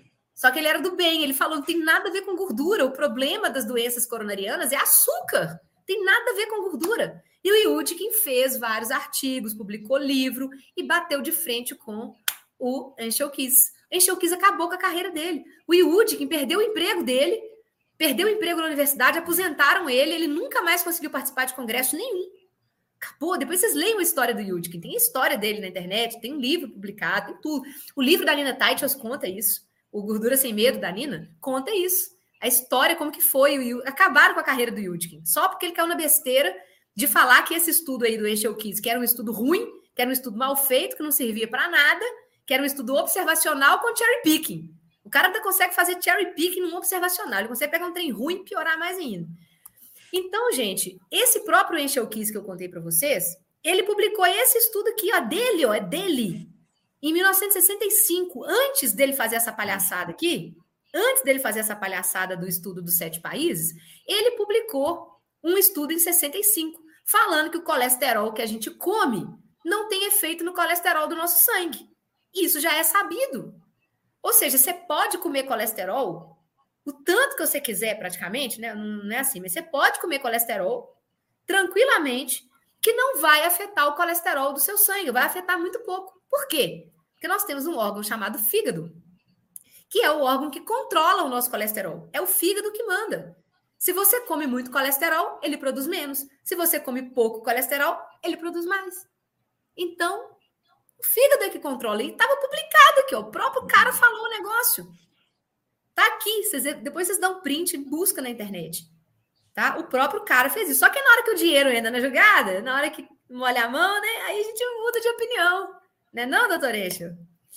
E aí, olha só, mais um outro estudo aqui mostrando. Colesterol alto, então, será que ele é perigoso? Será que o ovo é perigoso na nossa dieta? O que, que esse artigo aqui falou? Olha só. Consumo de ovos e risco de doença cardiovascular. Foram três grandes estudos de coortes prospectivos, revisão sistemática e meta-análise. Esse estudo aqui, gente, é, ele, ele foi feito com 5,54 milhões de pessoas, o tamanho da amostra, cara. Uma amostra gigantesca de pessoas asiáticas, acompanhadas por 32 anos. É um estudo de longo prazo com um N gigante. O que, que esse estudo concluiu? que o consumo de ovos não está nem associado a risco geral de doenças cardiovasculares e está associado com risco potencialmente menor de doença cardiovascular em populações asiáticas. Então, pelo amor de Deus, quando um estudo de coorte mostra uma associação inversa, pelo amor de Deus, gente, se não está nem associado, como é que pode causar? Se não está nem associado, não pode causar. Então, o estudo, o estudo observacional ele é muito bom para isso. Os estudos de coorte eles são ótimos para quando mostra uma associação inversa ou uma associação muito pequena, você nem dá ideia. Não, não é evidência, não, não tem causa, não tem causalidade. Agora, quando um estudo observacional pega, por exemplo, populações que fumam e mostra que essas populações que fumam estão morrendo muito de câncer de pulmão, ou seja, existe uma associação muito forte entre cigarro e câncer de pulmão, Aí você pode falar assim: opa, pode ser então que o cigarro esteja causando, mas não sabemos, é apenas uma associação. Mas não sabemos, temos que testar. Agora, quando você pega um estudo observacional que nem, nem associação encontra, pô, você vai perder seu tempo procurando pelo em ovo, chifre em cabeça de cavalo? Não vai, porque não tem. Tá, gente? Isso é muito importante, porque eu tô, eu tô falando isso para vocês, porque na nutrição, esses tipos de artigos, eles são muito utilizados, eles fazem cortes muito mal feitas, com associações muito pequenas, e fala assim: tá vendo? Está associado. A gordura saturada está associada, mas na hora que você vai ver, o nível de associação é muito pequeno. É o que a gente chama de odds ratio. Quando o odds ratio é menor que 1, significa que não existe associação, que existe uma associação inversa. E quando existe uma associação inversa, pode ser que aquele agente, na verdade, ele está sendo um agente protetor. E eu vou mostrar para vocês o que é um agente protetor. Daqui a pouco nós vamos chegar lá. Então, olha só, outro, esse daqui para gente, gente, dá print nessa tela, pelo amor de Deus. Usa esse artigo aqui para todo mundo que vier falar de colesterol com C. Esse artigo foi feito com 136.905 pessoas que chegavam em 512 hospitais lá nos Estados Unidos infartando. Essas pessoas chegavam lá infartando, tá? E eles tiveram a ideia brilhante de medir o colesterol dessas pessoas na hora que elas chegavam lá infartando. Eles mediam o colesterol dela na hora do evento acontecendo. E pasmem, olha aí, ó, 70% das pessoas que infartaram, 70% tinham colesterol tido como baixo ou normal. O que, que essas pessoas tinham em comum? HDL baixo, LDL normal e triglicérides alto que, que é isso aqui? O que, que é uma pessoa que está com HDL baixo, um LDL normal e um triglicérides alto? Resistência insulínica. O que está fazendo a pessoa infartar não é colesterol, porque 70% daquelas pessoas tinham um colesterol total tido como baixo. Tanto é que já tiraram o colesterol total como, como indicador de risco cardíaco. Ele nem entra mais nas calculadoras de risco cardíaco. O Framingham foi um cara que fez um estudo, o famoso estudo de Framingham. Ele tirou, porque não, não é não é parâmetro. Colesterol não é parâmetro para risco cardiovascular. O que faz a pessoa infartar não é nível de colesterol, entendam isso. É a qualidade do seu colesterol. Se o seu o nível de ApoApo B, a lipoproteína A, que é a boa, e a apolipoproteína B, que é B de bosta, B de ruim. É o LDL que está oxidado, é ApoB. Se esse, DL tiver, esse LDL tiver muito oxidado, você tem problema. E provavelmente quem tem muito LDL oxidado tem HDL baixo e tem triglicérides alto. O que é triglicérides alto, gente? Excesso de carboidrato na dieta. Quando a pessoa fala assim, não, meu triglicérides está alto, pode saber que é comedor de açúcar e farinha. E aí, MV, naturalmente, quem tira grãos, cereais, carboidratos refinados, come carne, a gordura natural da carne, HDL aumenta, o LDL melhora a sua qualidade e triglicérides despenca. despenca. Ou seja, salva, salva tudo. Salva tudo. Você reverte a resistência insulínica. Quando você faz uma dieta de baixo carboidrato, você reverte a resistência insulínica, tá? Mais um. Então agora vamos para a gordura saturada. Então, gordura saturada então causa problemas cardíacos? Vamos ver? Então, olha só, em 2015 fizeram um estudo em 15 países que acompanhou nada menos do que 6,5 milhões de pessoas, tá? Qual foi o resultado desse estudo? Esse estudo foi feito com manteiga. Olha o título dele, ó. Manteiga está de volta? Uma revisão sistemática e meta-análise do consumo de manteiga e risco cardiovascular, diabetes e mortalidade total, porque todo mundo adora culpar a manteiga. Né? Aqueles posts daqueles nutricionistas na internet, que no, toda hora o André me manda um só para me fazer raiva. o André me manda lá, o cara, não, você tem que consumir margarina, porque a manteiga tem gordura saturada, a manteiga faz mal, né? Toda hora o André me manda uns treinos aqui, eu fico morrendo de raiva. Mas aí o André faz de sacanagem. Então, ó, olha só, lá vem, olha aí, um estudo prospectivo, né? Um estudo observacional, mas com um N enorme, né? Em 15 países, com 6,5 milhões de pessoas. O que, que esse estudo mostrou? associações relativamente pequenas ou neutras de manteiga com mortalidade, doença cardiovascular e diabetes. Presta atenção nesse finalzinho aqui. Essas descobertas não apoiam as orientações dietéticas sobre a redução do consumo de manteiga. Isso aqui foram os autores do estudo que postaram isso aqui, gente. Olha que vergonha isso. Os Ou autores... seja, manteiga, gordura animal rica em gordura saturada. É, não era para estar tá isso em diretriz. Não era. Ou pelo menos desde 2015 já era para ter tirado, né? Porque não é a primeira, vocês vão ver vários estudos falando isso. Os, os autores pedem a revisão das diretrizes. Ou oh, tá errado, porque quando você faz um estudo que acompanha 6 milhões e meio de pessoas e o resultado mostra que não teve nem associação de manteiga e, e, é cheio de gordura saturada na manteiga, tá, gente? Boa parte da manteiga é de gordura saturada. Não teve nem associação. Como é que pode ter causa? Se esse negócio não está lá na cena do crime, como é que foi ele que matou? Entende? Não tem como. Outro estudo, olha só. Associação. Ah, esse estudo aqui é muito legal. Esse estudo aqui é o estudo Pure. Esse estudo foi enorme, enorme. Ele foi apresentado no Congresso Europeu de Cardiologia. E em 2017, eu acho que ele foi porque ele foi ele foi lá publicado, né? Publicado. Ele foi publicado em 2017, foi apresentado em 2017 no Congresso Europeu de Cardiologia. Mas nada mudou, como sempre. Você pode apresentar o trem para o Papa, que as diretrizes não mudam. Então, olha só, associações da ingestão de gordura e carboidrato com doenças cardiovasculares e mortalidade em 18 países de cinco continentes. É o estudo Pure. Olha só, então eles estudaram 18 países, acompanharam 135.335 pessoas de 2003 a 2013, 10 anos, tá? Olha o resultado. Olha o resultado. A ingestão de gordura total foi associada a menor risco de mortalidade. A maior ingestão de gordura saturada foi associada a menor risco de AVC. A gordura total e as gorduras saturadas e insaturadas não foram significativamente nem associadas ao risco de infarto do miocárdio ou mortalidade por doença cardiovascular. Porém, contudo, no entanto, olha que interessante, gente, olha aqui maior ingestão de carboidratos foi associada a um risco aumentado de mortalidade total. E olha o que, que os autores pedem no final do estudo. As diretrizes dietéticas globais devem ser reconsideradas à luz dessas descobertas. Pergunta se mudar as diretrizes. Estão querendo, querendo diminuir a quantidade de gordura saturada, tá? Na, na próxima que vai vir aí. Estão querendo diminuir ainda mais. Então, gente, mais um agora. Vamos, vamos acabar com o mito de carne causa câncer. Carne causa câncer? Vamos ver o que, que os estudos dizem? Porque a gente no Instagram falando besteira tem um tanto, mas vamos ver o que, a ciência diz? Mais um estudo publicado no Annals of Internal Medicine. Efeito do baixo e do alto consumo de carne vermelha em desfechos cardiovasculares e câncer. Isso que eu trouxe aqui é uma revisão sistemática de ensaios clínicos randomizados. Sabe o que é isso? Isso aqui é o topo do topo do topo é o... da pirâmide da evidência científica.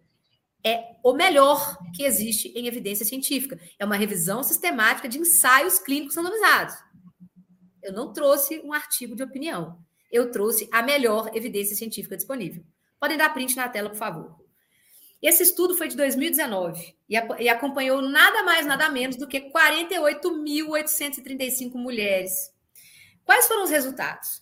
As evidências de qualidade baixa a muito baixa sugerem que dietas restritas em carne vermelha podem ter pouco ou nenhum efeito sobre os principais resultados cardiometabólicos e mortalidade e incidência de câncer. Ou seja, reduzir a carne vermelha na sua dieta não adianta nada. Nada. Foi isso que esse, esse estudo mostrou. Se você está reduzindo carne vermelha porque você está com medo de ter câncer, não adiantou nada. Quem teve que ter câncer teve do mesmo jeito. Não foi a carne vermelha, não. Tá? Próximo. Olha o que, que eu trouxe aqui para vocês. Um estudo com o título de Consumo de carne vermelha e carne processada e risco de mortalidade por todas as causas e desfechos cardiometabólicos. É o que a gente quer, a gente quer saber se a gente vai morrer, né, gente? Eu não quero saber se meu colesterol está alto, se está amarelo, verde, azul, vermelho. Eu quero saber se eu vou morrer. Se eu quero, eu quero saber se eu vou ter um infarto. Eu quero saber se vai acontecer alguma coisa comigo, que é o que a gente chama de desfecho primário. Existe o desfecho substituto e existe o desfecho primário. O desfecho substituto é o quê? O colesterol. O desfecho primário é o que eu quero saber. Eu quero saber se eu vou morrer, se eu vou infartar, se eu vou ter um AVC, se eu vou ter um evento cardiometabólico. E esse estudo mostrou isso: desfechos cardiometabólicos. E mais uma vez, revisão sistemática e meta-análise de estudos de coorte. Também é um nível de evidência alto. Não é tão alto quanto um de, de ensaio clínico randomizado, mas é também um estudo muito alto. O que ele fez? Ele pegou todos os estudos observacionais fez uma revisão sistemática, uma meta-análise de tudo enquanto é os melhores artigos sobre carne vermelha e câncer. Olha o que, que ele o que, que ele veio de resultado aqui. Foi um estudo de 2019 que acompanhou nada menos, nada mais, nada menos que 4 milhões de pessoas. Então, eles pegaram artigos, né, todos os artigos que tinham ali de coorte, né, de observacionais, juntou tudo, deu 4 milhões de pessoas. Os resultados. A magnitude da associação entre o consumo de carne vermelha e carne processada, mortalidade por todas as causas e desfechos cardiometabólicos é muito pequena e a evidência é de baixa certeza. Como que você coloca em diretriz? Como é que você começa a falar para as pessoas evitarem carne vermelha se a evidência é muito pequena e é muito baixa? Se você não tem certeza se a evidência científica disponível, se a melhor evidência científica disponível diz que não tem nada, como é que você começa a falar isso para as pessoas? Com base em quê, amigo? Se a melhor evidência científica disponível está falando que não tem nada. Me explica. Pois é. Bora lá. Mais uma. Padrões de consumo de carne vermelha e carne processada e risco de desfechos cardiometabólicos e câncer. Mais uma revisão sistemática de estudo de coorte. Olha só, um estudo de 2019 revisou estudos, acompanhou 400 mil pessoas por até 34 anos. Ou seja, uma amostra muito grande, por um tempo de acompanhamento muito grande. Olha os resultados. Evidências de baixa ou muito baixa qualidade sugerem que padrões alimentares com menor consumo de carne vermelha e carne processada podem resultar em reduções muito pequenas nos resultados adversos cardiometabólicos e de câncer. Ou seja, reduzir carne vermelha não influenciou nada nos desfechos cardiometabólicos e câncer. Vocês estão vendo que eu trouxe as melhores evidências científicas? Que nem os estudos observacionais, nem os malas sem alça dos observacionais mostram nada.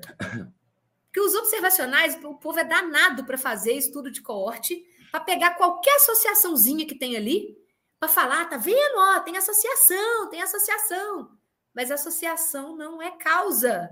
Estar é perfeito. Associado. E os estudos são fundamentais para mostrar isso. Mas olha só, só o contexto histórico evolutivo já comprova isso.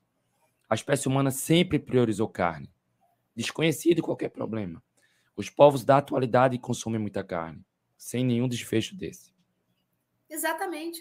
É só, é só é aquele, é aqueles primeiros slides que eu mostrei. Lembre do seu passado para você entender o que, que você está passando no seu presente. Estão tentando acabar com a reputação da carne. Mas a melhor evidência científica é clara, só que ela não aparece. Os guidelines ignoram. Não sabemos por quê, mas tá aí, tá publicado. Vocês podem ir na internet ler, ver com os próprios olhos. Agora vamos ver então, gente. Carne causa gota, pessoal tem crise de gota, aumento do ácido úrico.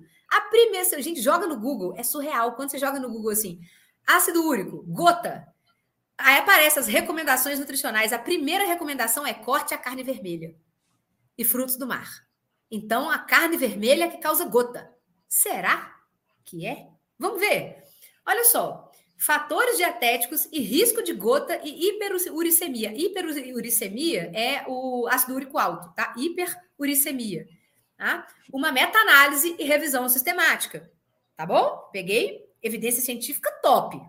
Não trouxe porcaria para mostrar para vocês, não. Qual que é o resultado? Olha só, a chance da carne ser a causadora da elevação do ácido úrico é muito pequena. A carne, ela é um marcador de estilo de vida. que, que é isso? Hoje, todo mundo é bombardeado com a informação de que carne vermelha faz mal para a saúde. Só que tem pessoas que não estão nem aí para a saúde. Tem gente que bebe, tem gente que fuma. E tem gente que fala, ah, eu já bebo, eu já fumo mesmo, eu como qualquer coisa, eu também vou comer carne vermelha. Tô nem aí. Tem gente que é assim. E é muita gente, né, gente? Que é assim, que a pessoa não tá nem aí para a saúde dela. Então, já que ela não tá nem aí para a saúde, ela vai seguir recomendação? Claro que não, ela vai comer carne vermelha também. Que é a melhor coisa, inclusive, que ela come, né? Ela come carne vermelha. Aí, quando você vem aqui no estudo, olha só, que você olha aqui os resultados, eles mostraram aqui carne vermelha, o odds ratio dela, tá vendo aqui, OR. OR é odds ratio. Quando o odds ratio é abaixo de 1, é uma associação muito fraca e pode ter um efeito protetor. Então, quando o odds ratio é abaixo de 1, é efeito protetor.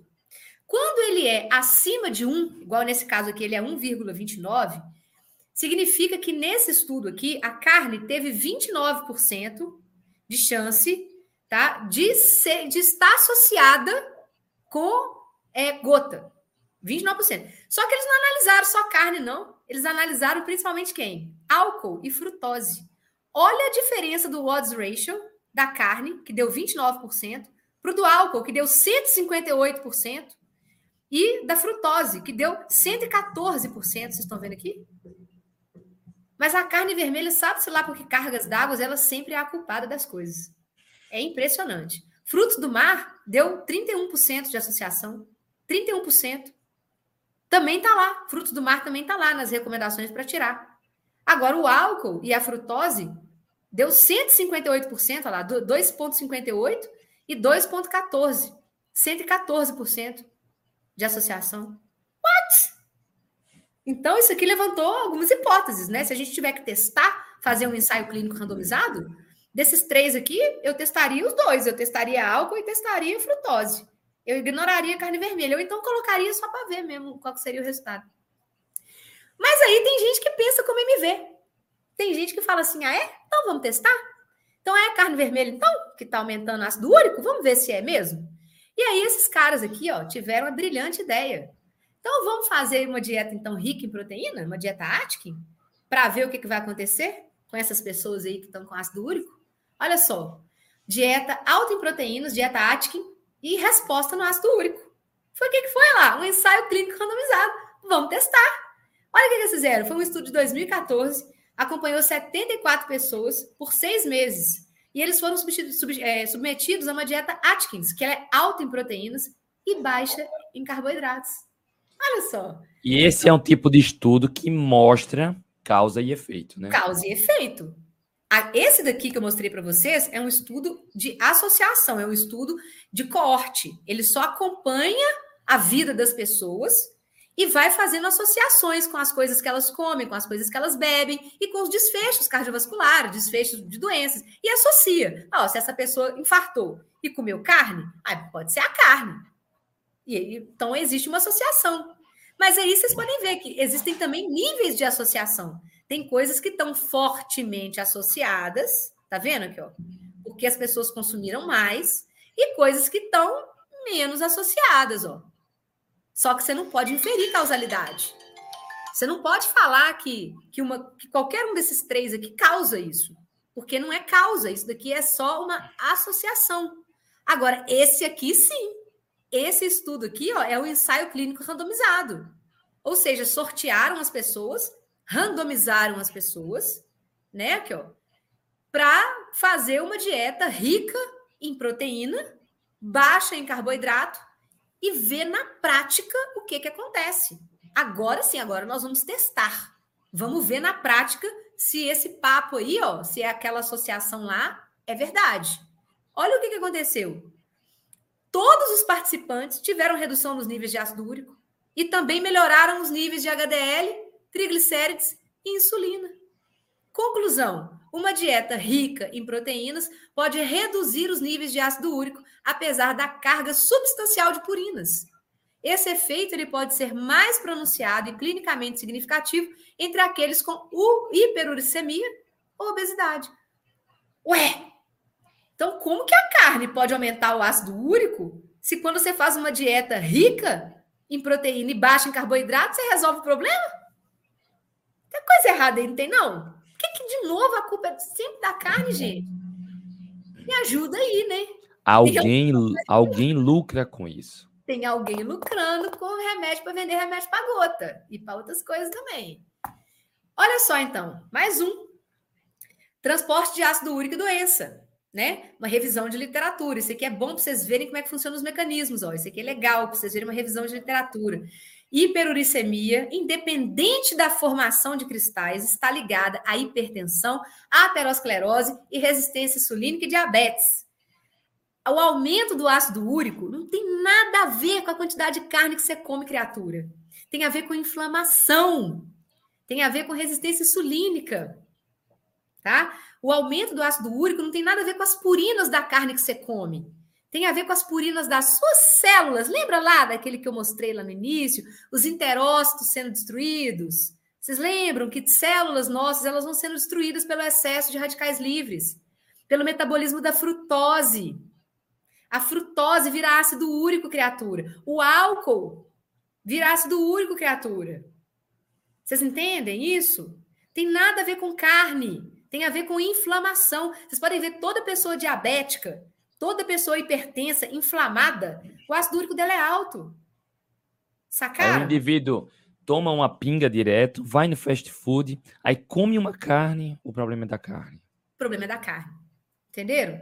Outra também que aumenta muito o nível de ácido úrico são as bebidas, bebidas doces. Ah, eu não bebo, não. Mas entra no refrigerante, entra no suco de caixinha, entra no doce, no açúcar. Açúcar, o açúcar de mesa, o, o, o açúcar refinado, né, a sacarose, a metade da molécula dela é frutose ligada numa molécula de glicose. A frutose aí. Olha você aí comendo frutose sem saber né? Você está aumentando seu estresse oxidativo, você está aumentando radicais livres, está aumentando sua glicemia, está aumentando a sua insulina, você está virando uma bomba. Óbvio que você vai ter ácido úrico alto. E não põe a culpa na carne vermelha, não, que vocês viram, tem nada a ver com carne vermelha, ó. Olha aí o ensaio clínico aí para mostrar para vocês. Mais um. Olha aí, frutose tem a ver com gota. Mais um estudo.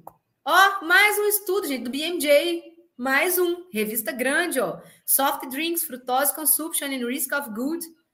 Tá vendo? Olha aí, mais um. Frutose, sugar sweetened soft drinks. Aqui, ó, bebidas doces e frutose, aumentando a hiperuricemia. Estudo brasileiro aqui, ó, estudo no Brasil. Mais um aqui, ó, frutose, ingestão de frutose e risco de gota e hiperuricemia. Revisão sistemática e meta-análise de estudos de coorte. Vocês estão vendo? Mais quatro estudos aqui mostrando que gota, aumento do ácido úrico, tem nada a ver com carne vermelha, tem a ver com frutose, tem a ver com álcool, tem a ver com resistência insulínica. É aquela cortina de fumaça que eu expliquei para vocês lá no início.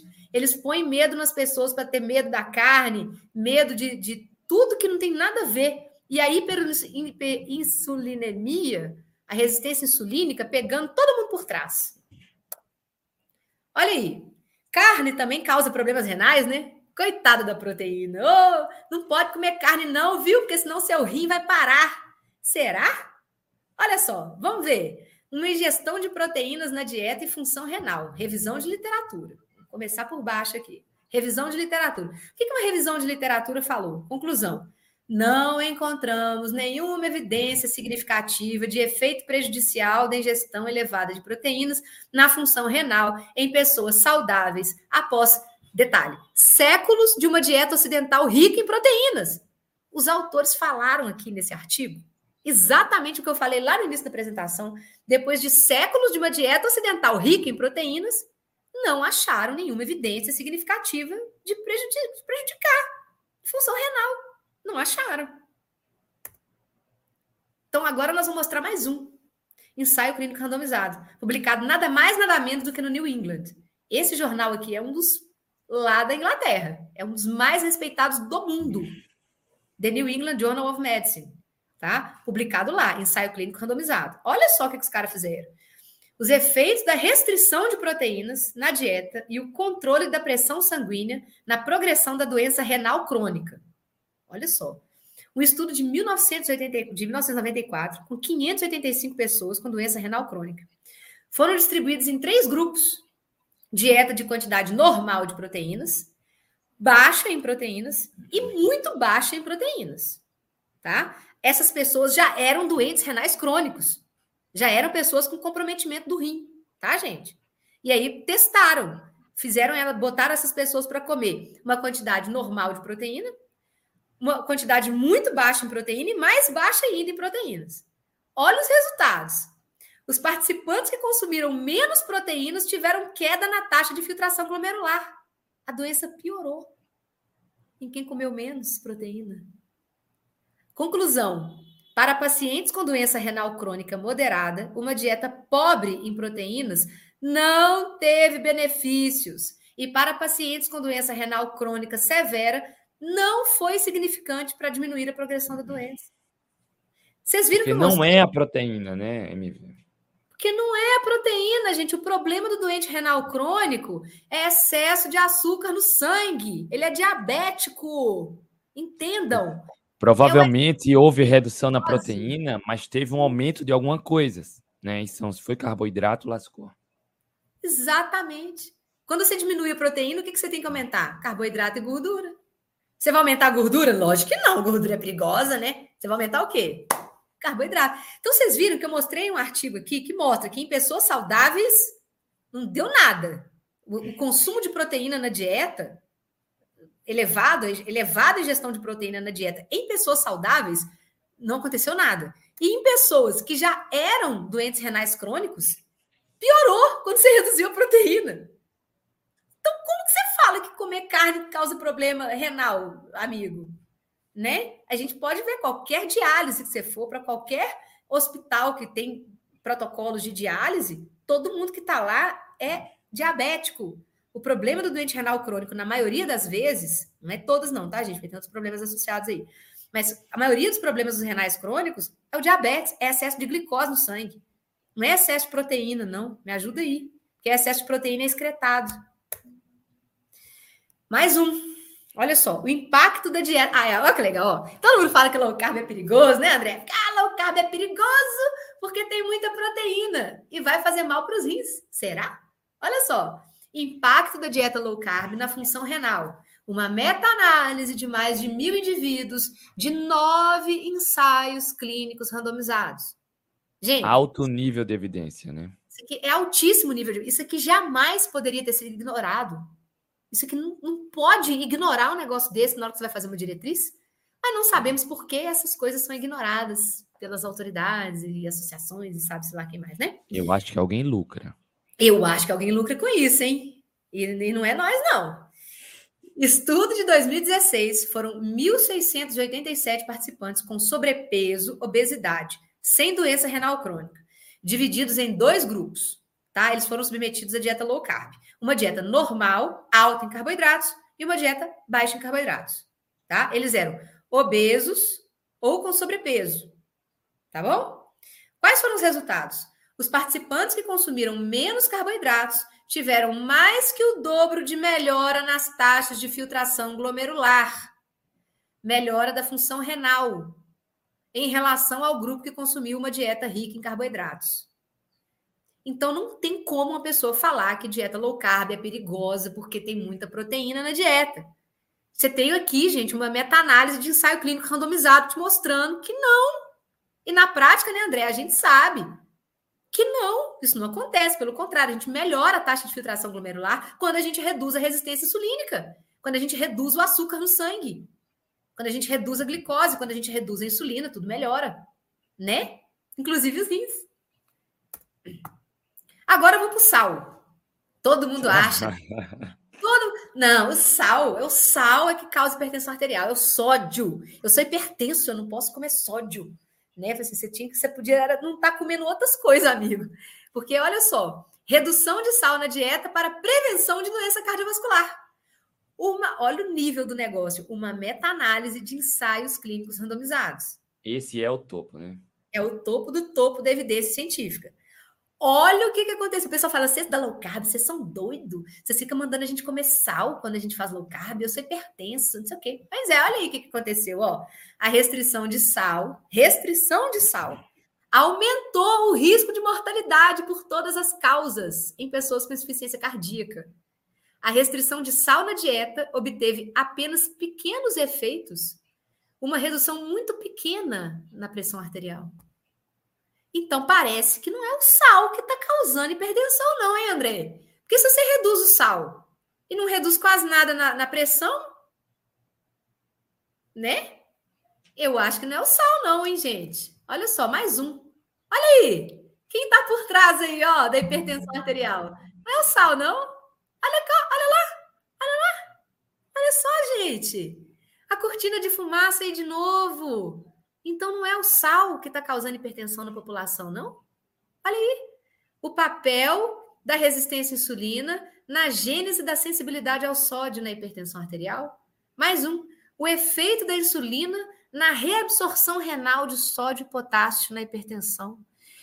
Olha isso, daqui é maravilhoso. Olha, os cristais brancos errados. Não é o sal, mas o açúcar, o agente etiológico da hipertensão e de doenças cardiometabólicas. A resistência uma... insulínica por trás e a low carb trata a resistência insulínica. Exatamente. Por que, que as pessoas revertem hipertensão arterial com low carb? porque ela reverte a resistência insulínica, que é o problema que está na gênese de todas as doenças crônicas da modernidade. É o excesso de carboidrato refinado, farinha e açúcar na dieta. Criaram a cortina de fumaça para as pessoas ficarem comendo do sal, da carne, da gordura saturada, para poder botar as pessoas olhando para o lado que não é o lado que está te adoecendo, amiguinho. Olha, Aninha, eu só como, é o que eu só como: sal, carnes e suas gorduras e ovos. Cuidado, Aninha. Cuidado, cuidado hein, Ana? Você vai continuar com muita saúde. Cuidado, Ana. Então, bora lá, gente. Não acabou ainda, não. Tem mais. Mais um, olha só. Comparação. Ah, essa é aquela que eu falei lá no início. Essa é a mais legal de todas. Esse estudo, gente, é desse ano. Esse estudo é de 2023. Dash. Esse estudo é desse ano, é a DASH. E para mim, essa dieta DASH ela tinha que ser chamada de trash. Porque é a dieta DASH é a dieta lá da American Heart Association. Aquela lá de trás, lá do doutor Enxoquis, que começou a falar que gordura fazia mal. Pois é. A American Heart Association tem essa dieta DASH, que é a dieta que eles colocam na diretriz deles. Dietary, isso que significa lá, dietary to stop hypertension. É isso que significa DASH. DASH é as iniciais. Pura enganação, né? É Dietary to Stop Hypertension. Para acabar com a hipertensão. É a dieta das diretrizes da American Heart Association.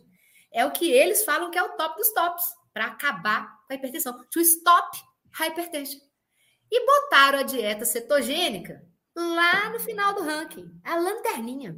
É a pior. Porque tem carne, carne vermelha e tem muita gordura saturada. Pô, é um perigo.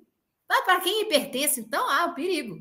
Aí os caras, velho, tiveram a ideia. Dá um abraço nesses caras, velho. Os caras tiveram a ideia de testar a líder do ranking com a lanterninha do ranking. Entendeu? Aí os caras pegaram 94 pessoas diabéticas, obesas e hipertensas, acompanharam essas pessoas por nove meses e botar essas pessoas para poder fazer dieta DASH, uma parte para fazer dieta DASH e a outra parte para fazer dieta cetogênica. E vão ver depois de nove meses o que, que vai acontecer.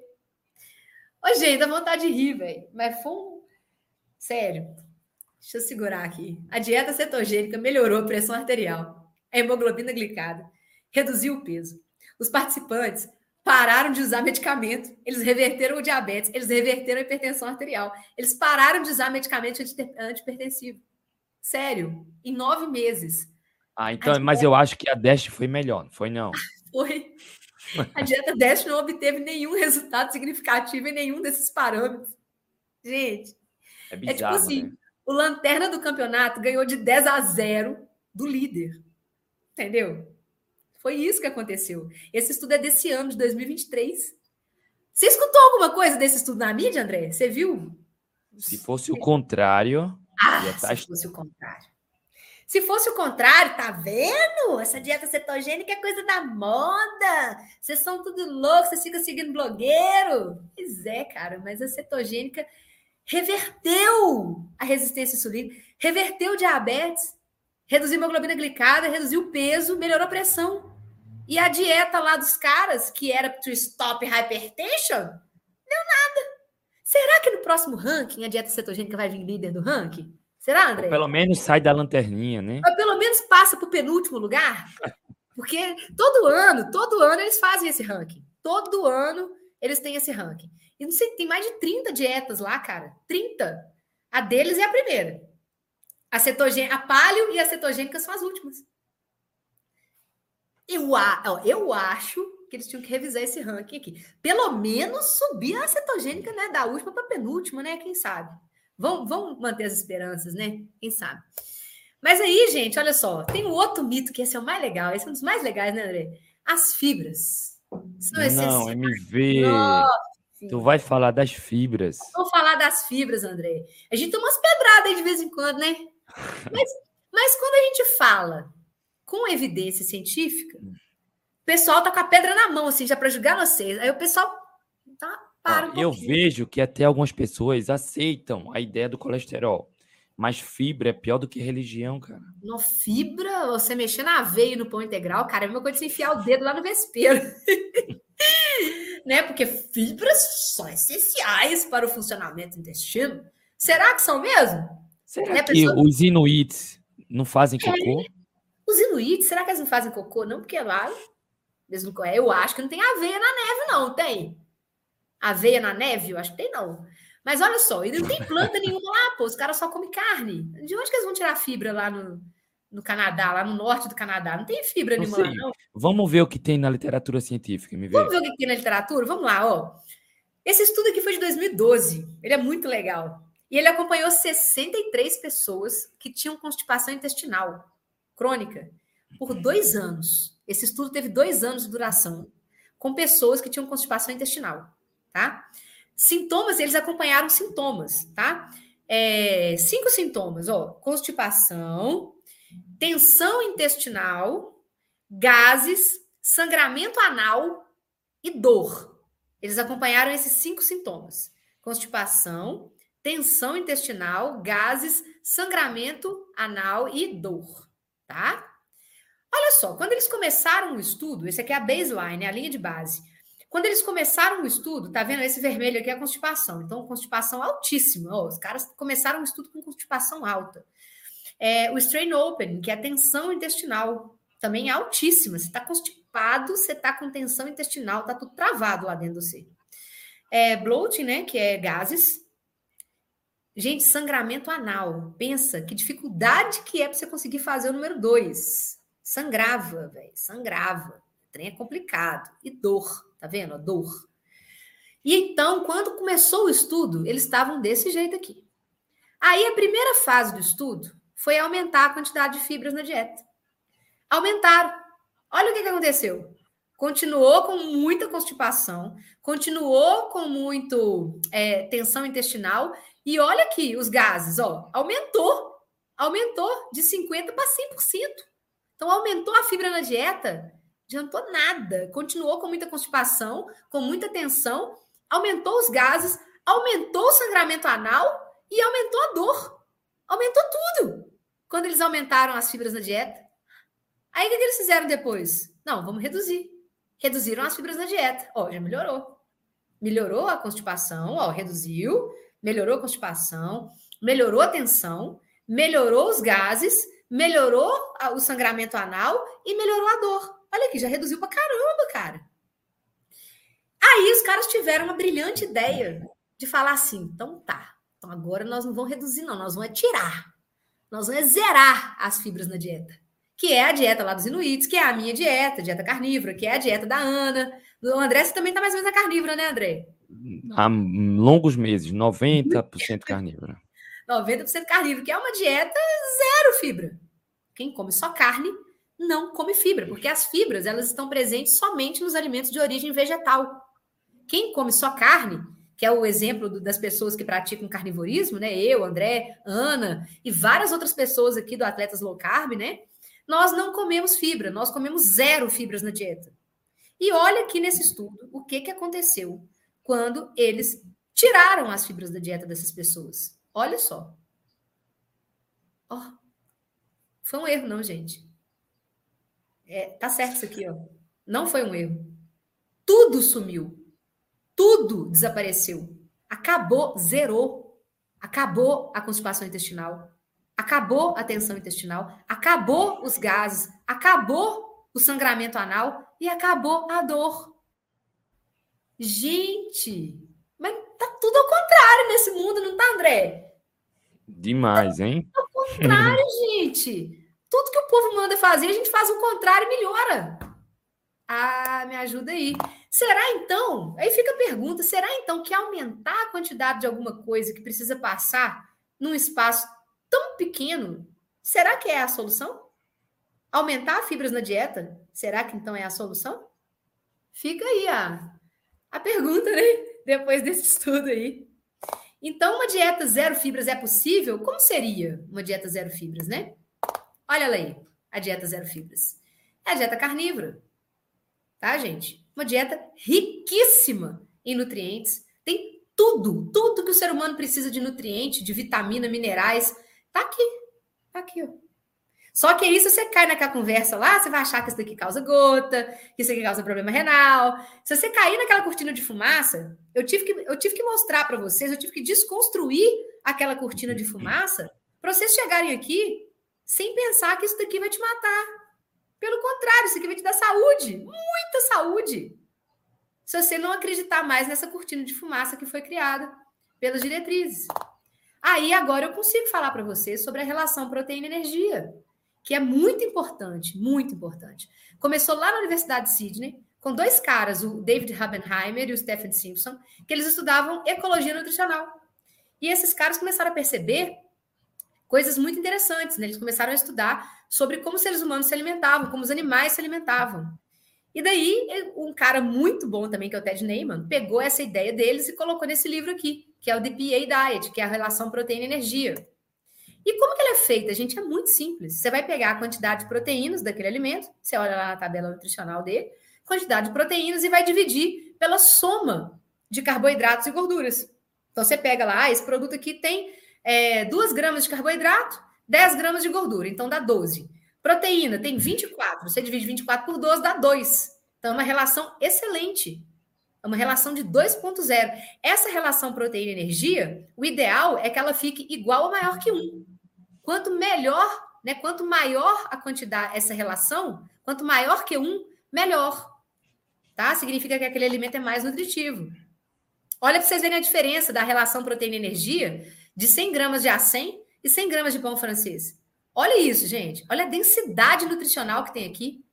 A, a 100 gramas de A100 tem 22 gramas de proteína, dividido por zero de carboidrato e 3,3 de gordura. Quando você divide 22 por 3,3, dá 6,72. Relação altíssima, cara. Sensacional isso aqui, ó. Sensacional. olha o pão francês tem 8,8 gramas de proteína, dividido por 51,9 gramas de carboidrato com 3 de gordura. Ao nível da relação, 0,16. Relação péssima.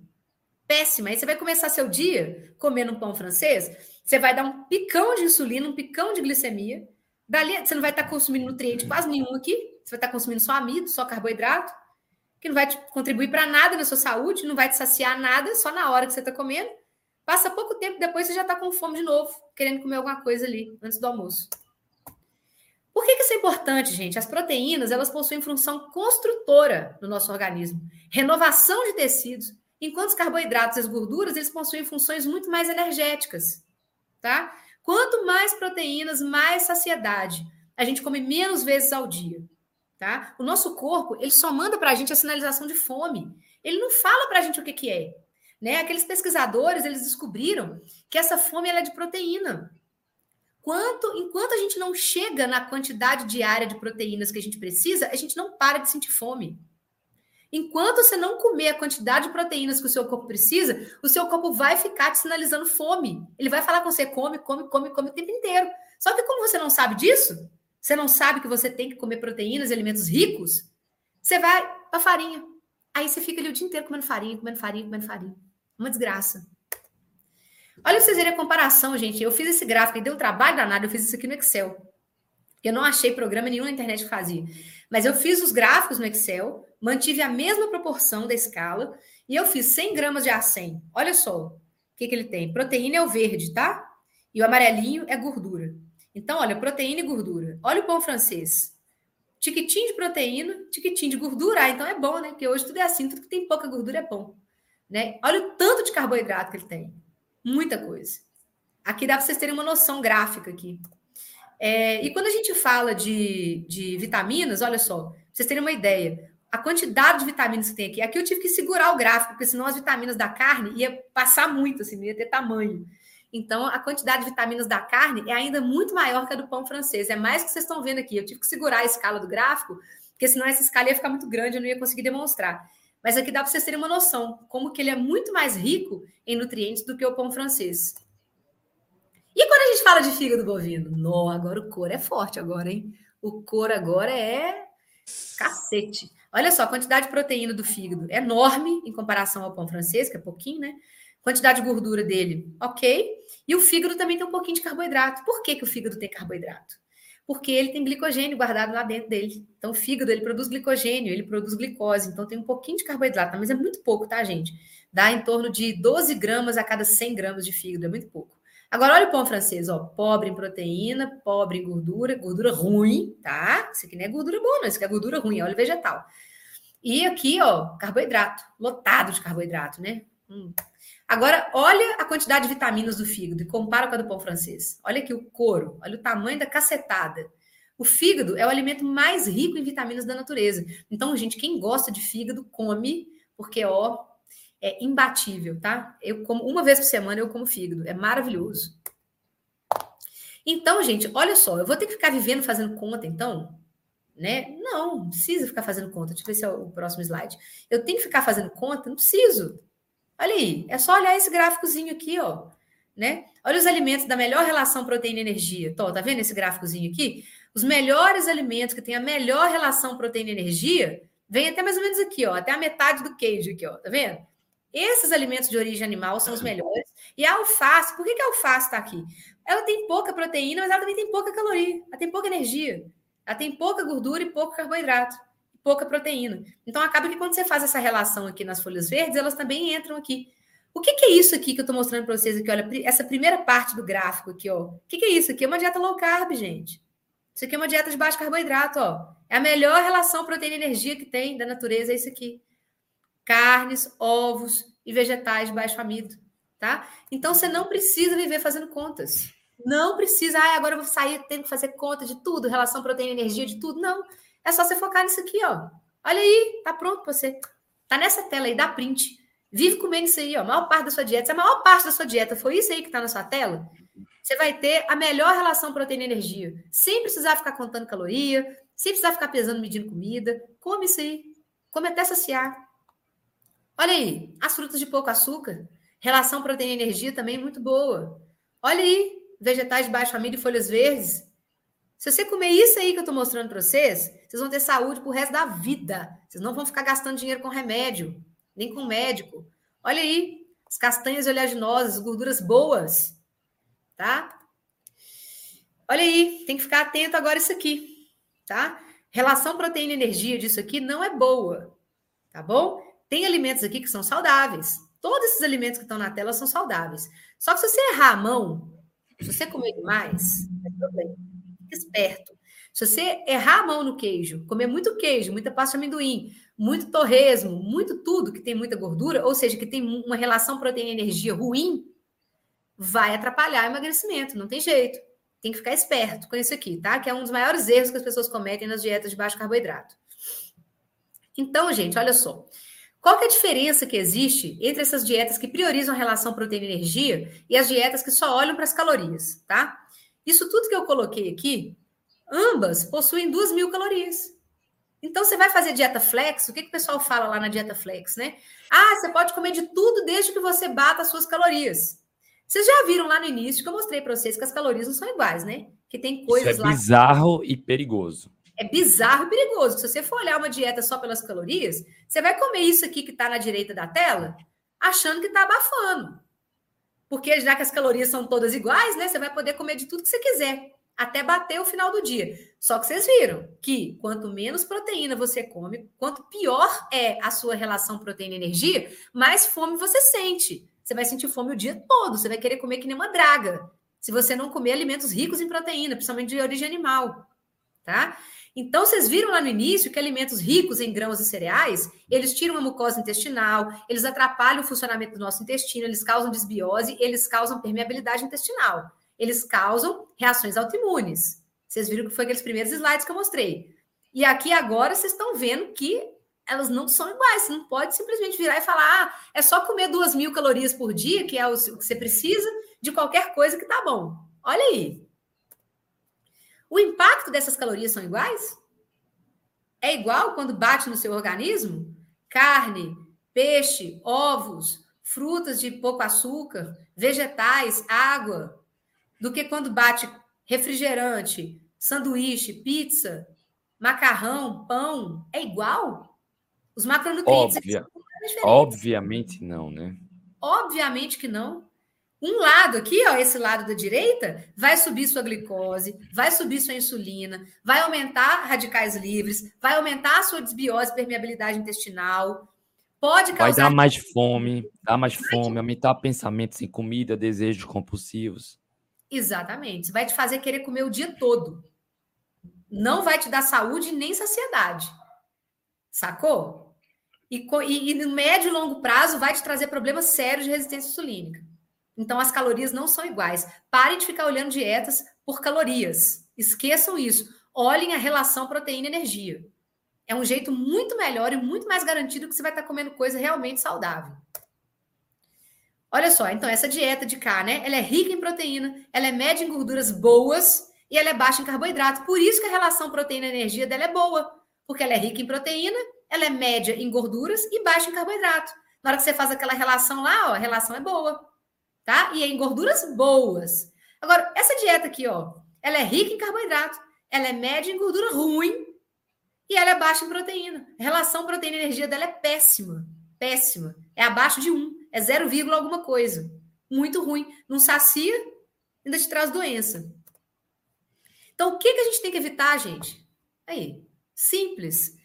Tudo aquilo que a cortina de fumaça criou para poder te vender como saudável tá? Esses alimentos aqui são ricos em carboidrato, ricos em gordura ruim, ricos em açúcar, com outros nomes, né? Que muitos aí são fitness, né? Como se fosse bom. Tá tudo cheio de maltodextrina, maltitol, açúcar de coco, que é açúcar do mesmo jeito, açúcar demerara, que é açúcar do mesmo jeito. Vai, bate lá no seu pâncreas, quando chega no seu pâncreas, ele produz insulina do mesmo jeito.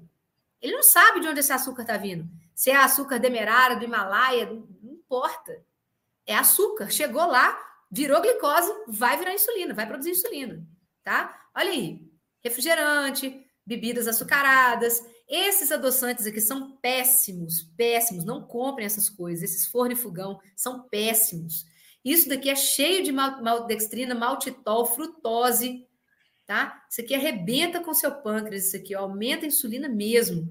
Todos os Olha derivados... só, desculpa, MV. MV falou do maltitol. O maltitol é um poliol que seria da família do xilitol, que é ok, mas o maltitol eleva bastante a glicose. Então, algumas substâncias do supermercado que diz que não tem açúcar, pode ter maltitol ou outra bruxariazinha. Cuidado, Exatamente. alerta, né?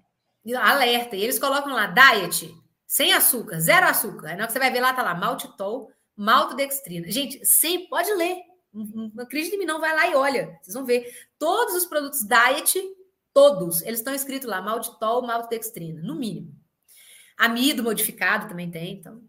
Então, olha só, gente, leite e derivados de leite, tem que ter muito cuidado com esse aqui, ó. Esse aqui dá pico de glicose, dá pico de insulina, tá? O leite, o carboidrato do leite é a lactose. A lactose é um carboidrato. E quando fala assim, ah, mas é zero lactose, não tem problema, a lactose está lá, ela só foi quebrada, eles botaram enzima lá dentro. Quebraram a lactose em glicose e galactose vai cair no seu sangue, vai subir a glicemia mais rápido ainda, tá? Lembra, a gente tem que preocupar com a glicemia, a gente tem que preocupar com a glicose. É com qualquer coisa que faz subir a sua insulina. É com isso que a gente tem que preocupar. Não é com gordura, é nada. É preocupa com a. Mantenha a sua glicemia o mais normal possível. Essa tem que ser a grande preocupação da nutrição. tá? Não é com sódio, nem com fibra, nem com gordura saturada, nem com carne vermelha, nada disso. Você tem que preocupar em manter a sua glicose dentro das faixas normais, tá? A glicose ela é tóxica. Quanto mais fora da taxa, pior, tá? Esses temperos químicos aí, pelo amor de Deus, né? Não, não consumam esse tipo de coisa.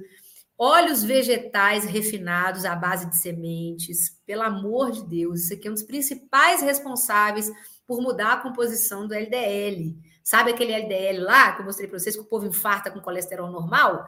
É isso aqui, ó. Isso aqui que oxida. Principalmente isso daqui e excesso de glicose no sangue.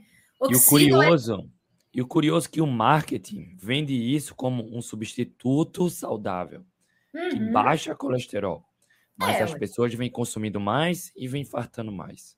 Exatamente. Você pode ver que as pessoas estão cada vez mais com colesterol normal e infartando mais. Porque o problema não é o colesterol alto, gente. O problema é a composição, é a qualidade do seu colesterol. O colesterol cai, ele diminui, só que ele diminui por causa das moléculas que mudam o padrão. Você muda a molécula de padrão A para padrão B.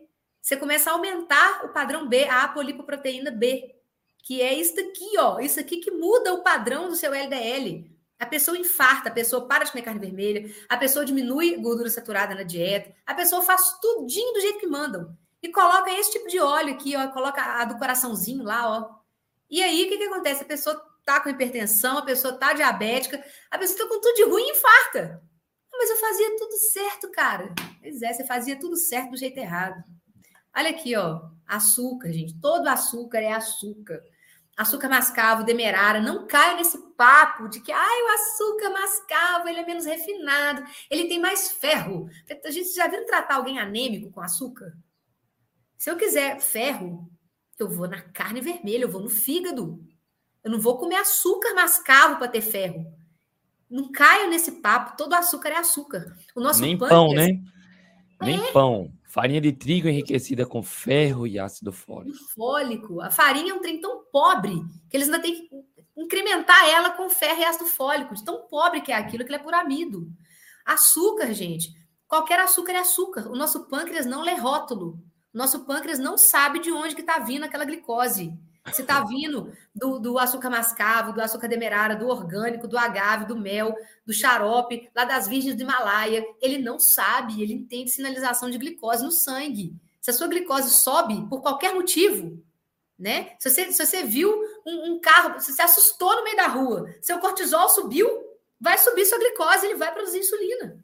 Ele, porque ele precisa pegar essa glicose e enfiar para dentro das células. Ele não pode deixar essa glicose alta no sangue. Então, o seu pâncreas ele não foi feito para poder discutir rótulo, tá? Nem discutir marketing, tá bom? O seu pâncreas foi feito para produzir insulina e liberar essa insulina quando chega glicose lá, tá? Entendam isso. Outra coisa, gente, isso aqui, ó.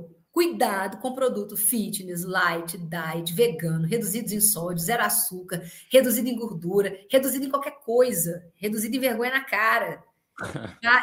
Parem com isso aqui, gente, não é comida, isso daqui não é alimento. Tem um monte de, ai, mas eu, eu tomei uma gelatina diet. Quando você vai ver, o trem tá cheio de maltitol, cheio de maltodextrina. Tudo que é diet, não acreditem nisso. Nada disso aqui é saudável. Eu já mostrei para vocês o que é saudável. Carne, principalmente. Carne, derivados de animal, alimentos derivados de origem animal. Isso aqui tudo é rico em amido, rico em maltitol, maltodextrina, óleos vegetais refinados, saborizantes, conservantes corantes artificiais. É tudo que o seu intestino não quer. É tudo que ele tem arrepios quando entra isso lá dentro do seu intestino.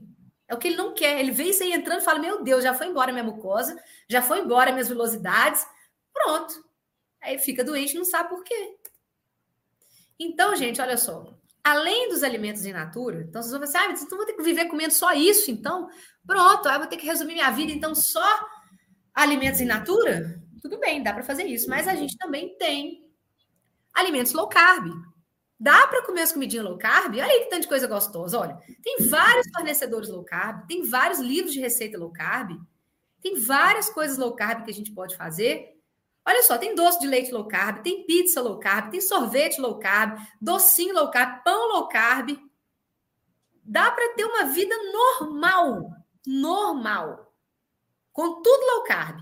A base, ó, presta atenção, a base da dieta tem que ser isso aqui, ó. A base da dieta é isso aqui. Mas dá para colocar um docinho, um pãozinho, uma pizza, um sorvete. Lógico que dá. Tem as versões low carb para tudo, gente. E vocês acham que eu não como? Não, eu como. Eu vivo de carne. A base da minha alimentação é carnes e ovos. Mas tem dia que eu tô afim de comer um docinho, eu faço um docinho low carb. Eu faço um docinho de pasta de amendoim, eu faço uma pizza low carb, eu, compro. Aqui em Belo Horizonte, graças a Deus, aqui em BH, a gente tem um monte de fornecedor. Olha aqui, ó, só aqui nessa lista que eu botei um monte de fornecedor aqui que tem aqui em BH. Vocês entendem? Então a gente não precisa ficar só aqui, não, que também dá para ficar só aqui. Mas se você tiver um dinheirinho para gastar e quiser gastar com as receitinhas, dá. Tem também. Dá para fazer umas receitinhas mais baratas? Dá também. Com pasta de amendoim, por exemplo, você consegue fazer um monte de receitinha. Pasta de amendoim, cacau em pó.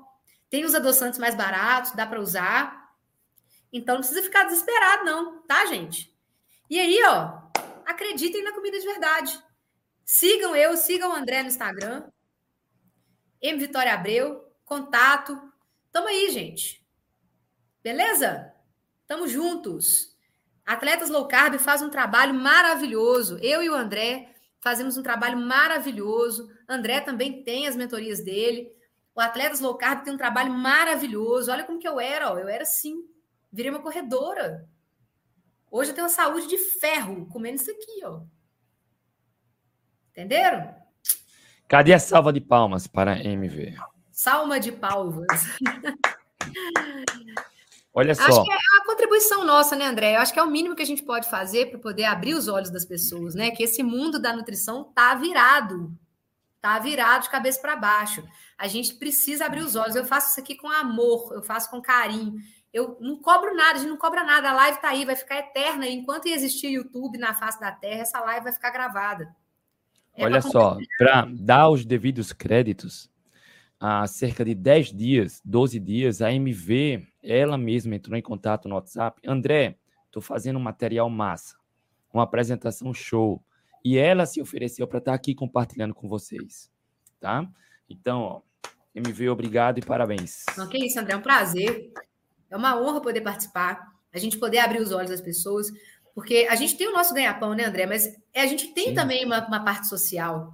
Que, do mesmo jeito que a gente descobriu o low carb para mudar a nossa vida, a gente também quer levar esses conceitos que são perfeitamente baseados em evidência científica, que, que a gente não sabe por que, que não é isso que está nas diretrizes, mandar as pessoas comerem mais carnes, mais ovos, vegetais. A gente, né, a gente sabe por que, que não está nas diretrizes, por que, que é o contrário disso. As pessoas estão morrendo de resistência insulínica. As pessoas estão morrendo de síndrome metabólica e estão olhando para o lado errado. Perfeito. Olha só, é, e eu queria pedir gentilmente, né, para você que chegou até aqui, compartilha. Compartilha. Passa o bem adiante. Só isso. É só isso que a gente quer, né, André? Compartilha essa live, gente. Manda para os amigos. Que eu acho que depois disso aqui, se a pessoa não mudar, cara, Difícil. Olha aí, o feedback. Oh, eu até fiquei rouco aqui. que bom, gente. Não, agora que eu tô vendo o chat aqui, muito obrigada. As palminhas aqui. Valeu, gente. Fico muito feliz em poder ajudar. Espero que surta efeito, né? Espero que as pessoas realmente compartilhem isso aqui. E que virem uma aula para você deixar salva aí no seu zap. Toda vez que alguém te perguntar sobre low carb, ah, peraí, tem uma live boa aqui para você ver, ó. Tira um tempinho aí no final de semana, ao invés de assistir um Netflix, assiste essa live aqui da MV do André. E sapeca o link lá no zap. MV, parabéns. Que isso, André. Rapaziada, obrigado. Tá? Compartilha. Se você conhece alguém que precisa de conhecimento, compartilha. Só isso. Valeu. Beijo no coração. MV, rapaziada. Boa noite. Boa semana. Tchau, tchau. Saúde para todos. Tchau. Beijo.